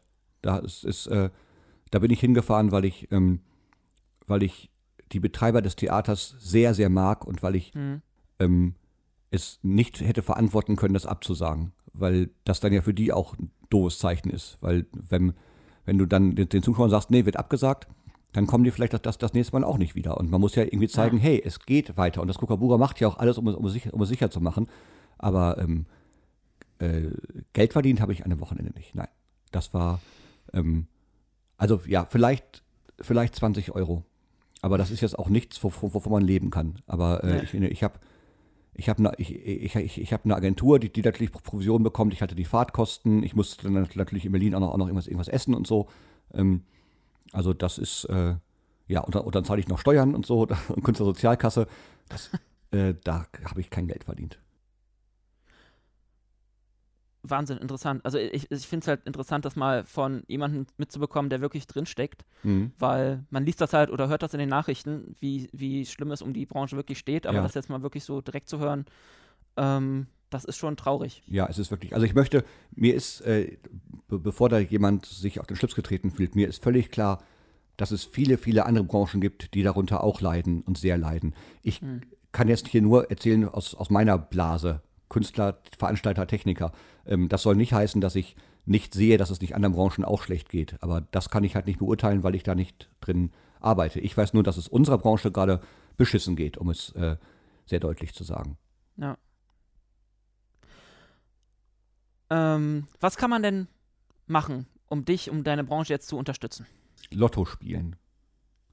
ähm, also primär kann man ins Theater gehen. Das ist, also ich möchte das niemandem, niemandem aufzwingen, weil ich auch jeden Menschen verstehe, wirklich sehr gut verstehe, der oder, oder die sagt, nein, das ist mir gerade zu gefährlich. Das ist, äh, das muss jeder für sich selber entscheiden. Ich möchte niemandem sagen, du bist feige, weil du jetzt nicht ins Theater gehst. Das fände ich unfair, weil das muss, äh, das ist nun mal eine Situ- Situation, die gerade angespannt ist. Und wenn man sagt, ach, ich bin aber irgendwie Risikogruppe oder ich habe viel Kontakt zu älteren Menschen, ich möchte das nicht machen, dann hat, dann hat das mein vollstes Verständnis. Ich kann nur sagen, dass die Theater, in denen ich aufgetreten bin in den letzten Wochen, alles dafür gemacht haben, dass man, dass man sich da sicher fühlen kann. Es, äh, äh, es werden Abstände eingehalten, man kann sich, es werden diese Einbahnstraßensysteme eingehalten, äh, die, der Abstand von Bühne zu Publikum ist groß genug. Ähm, ja, und es gibt auch, soweit ich weiß, bis heute, also Stand dieser Aufzeichnung, gibt es äh, keinen Fall eines Events in einem Theater. Es ist, äh, es, es ist noch kein Theater von, einer, von einem Gesundheitsamt angesprochen worden, hey, bei euch äh, ist das und das passiert. Ähm, da sind, es ist ja nach wie vor so, dass, äh, dass Privatfeiern der Hauptgrund sind, warum sich diese, diese Pandemie so weiter verbreitet und, und irgendwelche illegalen Partys. Es, Ja. äh, die Theater passen so dermaßen auf, weil natürlich passen sie auf, also A, weil es coole Menschen sind und B, weil natürlich, stell dir vor, in ein, einem Theater wird es plötzlich, plötzlich so ein Event geben, dann können alle anderen zumachen. Ähm, Mhm. das darf ja nicht passieren. Deswegen sind die ja so auch so vorsichtig. Und äh, also ich kann nur allen sagen, Leute, wenn ihr Bock habt auf, auf, auf Kultur, ähm, kommt. Das ist, äh, die Theater passen wirklich auf und geben sich wirklich Mühe und auch die Künstlerinnen und Künstler passen auf und geben sich Mühe, dass da, äh, dass da nichts passiert. Eine hundertprozentige Sicherheit wird es in dieser Form in der Zeit nicht, die wird es nie geben in der Pandemie, aber ähm, äh, wenn man, äh, also ich, ich fand die Zugfahrt nach und von Berlin wesentlich äh, gefährlicher als alle drei Abende, die ich in dem Theater gehabt habe. Weil Okay. da, äh, also auf der Rückfahrt, hat es mehrere Menschen nicht interessiert, dass man einen Mundschutz auch über, über der Nase trägt. Ähm, äh, einige haben sie ganz abgemacht. Ein Kind hat zwei Stunden lang gemacht, wo ich auch dachte, ja, Großartig. verteil Aerosole. Ähm, also das passiert, äh, äh, nee, Theater ist da schon, äh, was das angeht, sehr weit vorne und die passen gut auf. Hm. Also Leute, geht in die Theater. Ähm, weil du es gerade nochmal mit der Zugfahrt angesprochen hast, wie, Mhm. wie schätzt du generell gerade so die Stimmung äh, und Situation in Deutschland ein? Ähm, in Richtung Corona? Naja, also ich glaube, ich glaube, dass die meisten, mich eingeschlossen übrigens, äh, im März gedacht haben, ja gut, dann wird halt der Sommer scheiße und ab Herbst geht's weiter. Das war das so, weil Mhm. ich habe keine Ahnung von Virologie. Ich habe gedacht, komm, das, das kann, ja, kann ja jetzt nicht ewig dauern. Relativ, es war ja relativ früh schon die Rede davon, ja, aber es wird ja auch wahrscheinlich eine zweite Welle geben. Da dachte ich, nach, uns doch nicht. Ähm, habe natürlich trotzdem aufgepasst, aber hab, für mich war, ich dachte immer, ja komm, da muss ich jetzt halt durchhalten bis Herbst und danach kann ich weiterarbeiten. Ähm, ist jetzt nicht so. Und ähm, also ich persönlich nehme diese Situation sehr ernst. Ich glaube der Wissenschaft, weil ich auch finde, mir bleibt nichts anderes übrig. Ein Professor, Professor Drosten, das ist ja ein Glücksfall für Deutschland, ist halt zufällig derjenige, der sich mit genau diesem Virus auskennt. Der hat, das ist sein Lebenswerk. Und wenn der sagt, ey, das ist gefährlich, dann glaube ich dem das, weil warum sollte ich ihm das nicht glauben? Der ist, der ist Wissenschaftler und das sind Fakten. Das ist genauso wie, dass wir, dass, dass es einen Klimawandel gibt. Gibt es auch nichts zu leugnen. Ähm, Ja. Und äh, deswegen kann ich auch, also dass Menschen Angst haben um ihre Existenz und dass sie natürlich keinen Bock haben darauf, äh, eingeschränkt zu leben, das kann ich verstehen. Natürlich denke ich auch manchmal, boah, ich hätte gerne das alte Leben zurück. Aber dass man deswegen auf die Straße geht und Menschenleben bewusst gefährdet, das kann ich nicht verstehen. Ähm, Das f- finde ich fahrlässig, dumm und bescheuert. Ähm, weil ich der Ansicht bin, dass es, dass, dass es so, das sind so Grundregeln des Anstands, die, die, die da verletzt werden. Natürlich kann es sein, theoretisch, wir- wirklich nur theoretisch, dass es nicht so schlimm ist. Ich glaube das nicht. Aber es, aber selbst, aber es ist nicht bewiesen. Und warum riskiert man Menschenleben? Das verstehe ich nicht. Und Ja. leider habe ich, also das Schöne, was heißt das Schöne, aber wenn man Umfragen äh, liest, dann ist es ja so, dass ich glaube, derzeit 80 Prozent der Deutschen ja diese, äh, diese Maßnahmen unterstützen. Man Ja. hört natürlich dann nur halt von denen, die es nicht unterstützen, weil, weil das natürlich spannendere Schlagzeilen sind, als zu schreiben, hey, die meisten sind, sind übrigens dafür. Ja, ist wieder die, die laute Minderheit halt, die da wieder schreit. Genau, das ist wieder. Äh, ähm, und deswegen habe ich die Hoffnung, dass die mehr. Also ich glaube, es wird. Natürlich ist es psychologisch, schätze ich mal, ich bin kein Psychologe, aber natürlich ist das wahnsinnig anstrengend und schwer. Und ich habe jetzt auch schon, von- schon von so vielen Bekannten gehört, die seit Monaten im Homeoffice sind und Depressionen, oder was ist Depression, so ein, so ein Blues kriegen, weil sie sagen, ey, ich, ich wäre so gerne mal wieder bei meinen Kollegen im Büro. Natürlich ist das eine scheiße Situation. Und deswegen habe ich auch ein bisschen Angst, dass je länger das dauert oder falls es nochmal einen Lockdown geben sollte, dass da die Stimmung kippt. Aber ich glaube, wir haben keine andere Wahl, als jetzt einfach nochmal ein paar Monate auf uns aufzupassen und dann zu hoffen, dass es einen Impfstoff gibt oder was auch immer und es dann irgendwann wieder normaler weitergehen kann. Ja. Ja. Ja, die Leute sind, glaube ich, einfach nur alle müde. Und Ja, das, das, äh, was, was ich auch, also ich kann das auch verstehen. Ich bin, Ja, definitiv. Ähm, das ist, äh, ich nehme das, aber ich finde trotzdem, dass man, dass die, dass die Müdigkeit und die Angst und so trotzdem nicht dazu führen sollte, dass man andere Menschen in Gefahr bringt. Das ist so, ein, das, das ist so eine Form von Egoismus, die ich nicht verstehen kann. Also ich werde, werde auch weiterhin Abstand halten und meine Maske tragen und hoffen, dass es irgendwann vorbei ist. Ich glaube, das können wir alle so nur unterstreichen. Ja, gibt es irgendetwas, was du für die Zukunft geplant hast, auf das wir uns speziell freuen können? Oder gibt es irgendwas, das- so ein Herzensprojekt, an dem du gerade arbeitest? Wo möchtest du noch hin? Ich möchte gerne mal an die Westküste von Kanada. Ähm, ich, äh, da war ich noch nicht. Ähm, es gibt eine Sache, also ich schreibe gerade ein neues Programm.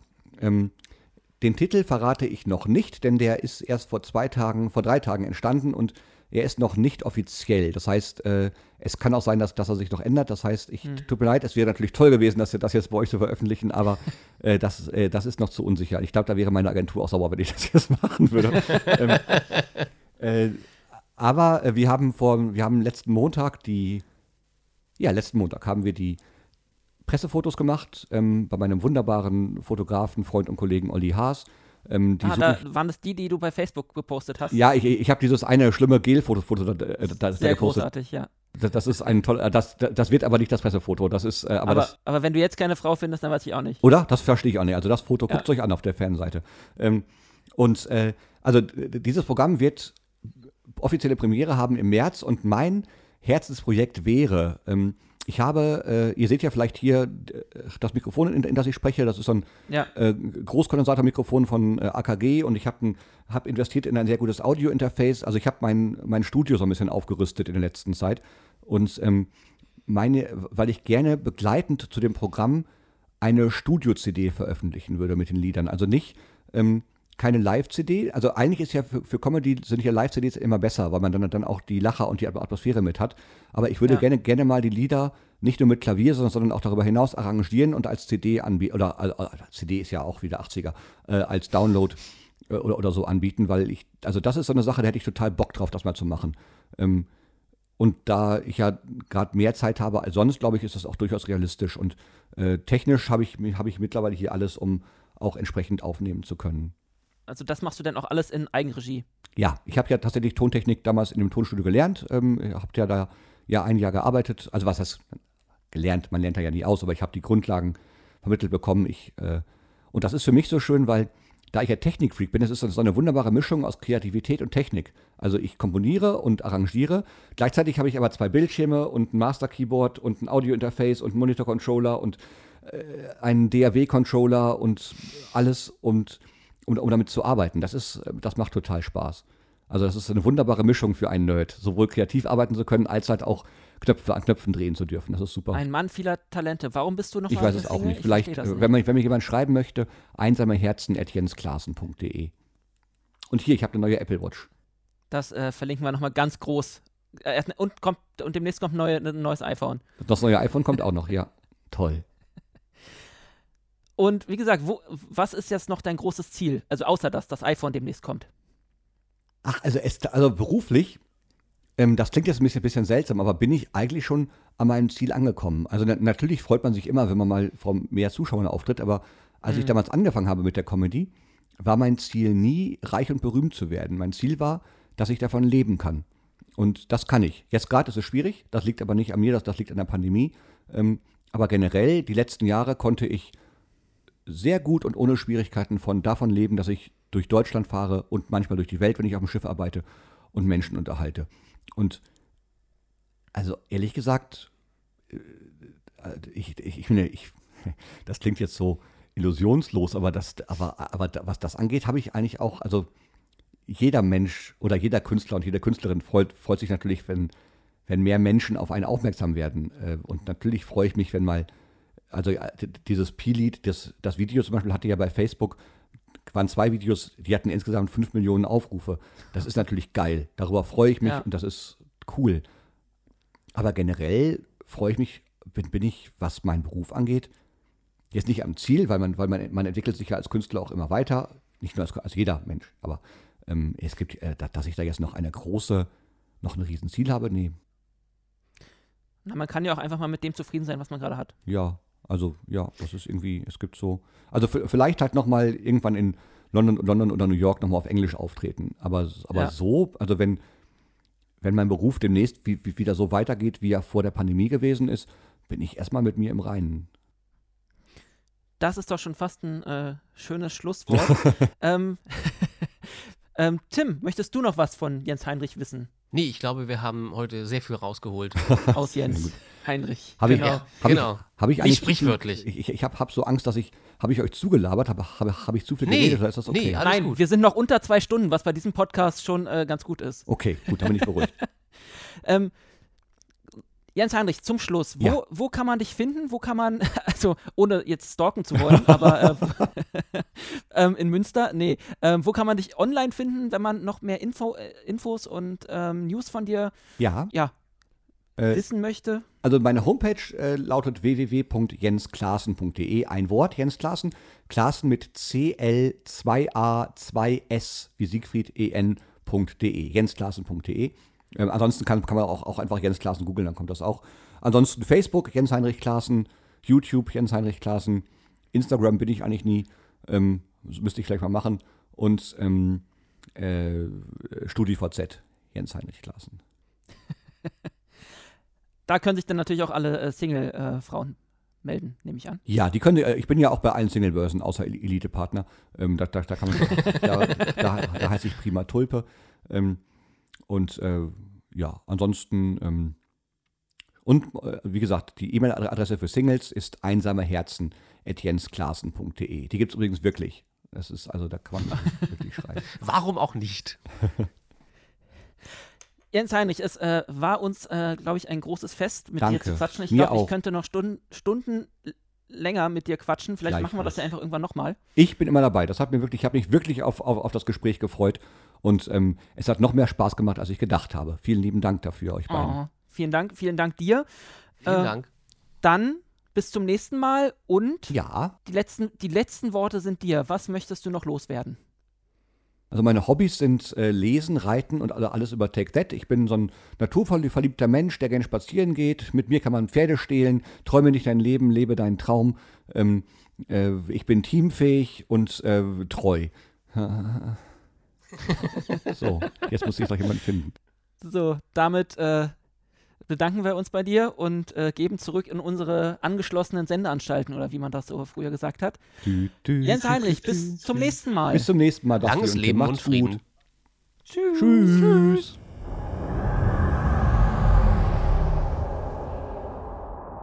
Ja, Tim, da sind wir dann auch schon wieder.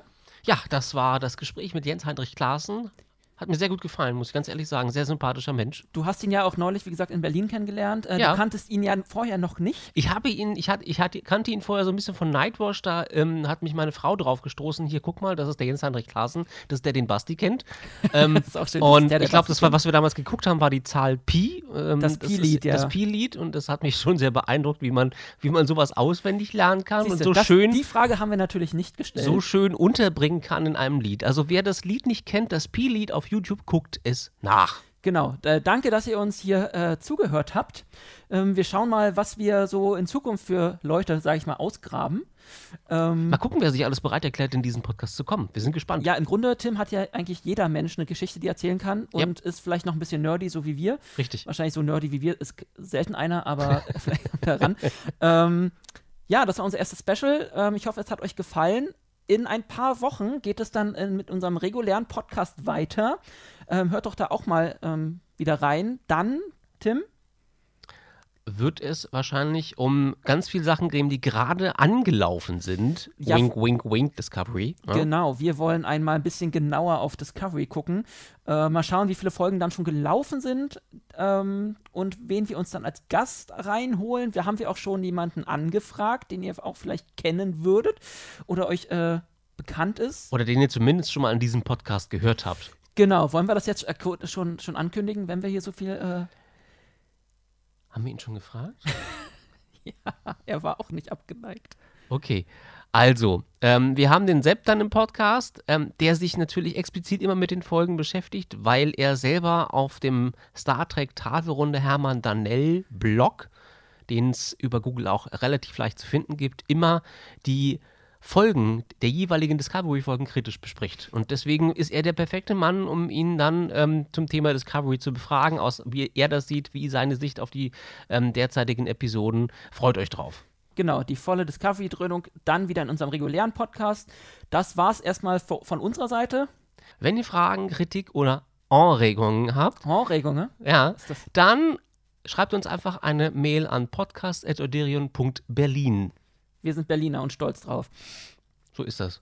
Also, schreibt es in die Kommentare, Genau. wenn euch was gefallen hat oder wenn euch nichts gefallen hat oder wenn euch was, was gefallen hat oder wenn ihr generell Anregungen habt, ähm, was den Podcast anbelangt. Hast du noch was zu hinzuzufügen, Tim? Nö, das war's erstmal. Dann vielen Dank fürs Zuhören und wir sehen uns in ein paar Wochen dann im, wieder zurück im 32. Jahrhundert mit der Discovery. Langes Leben und Frieden bis dahin. Sie. Langes Leben und Frieden.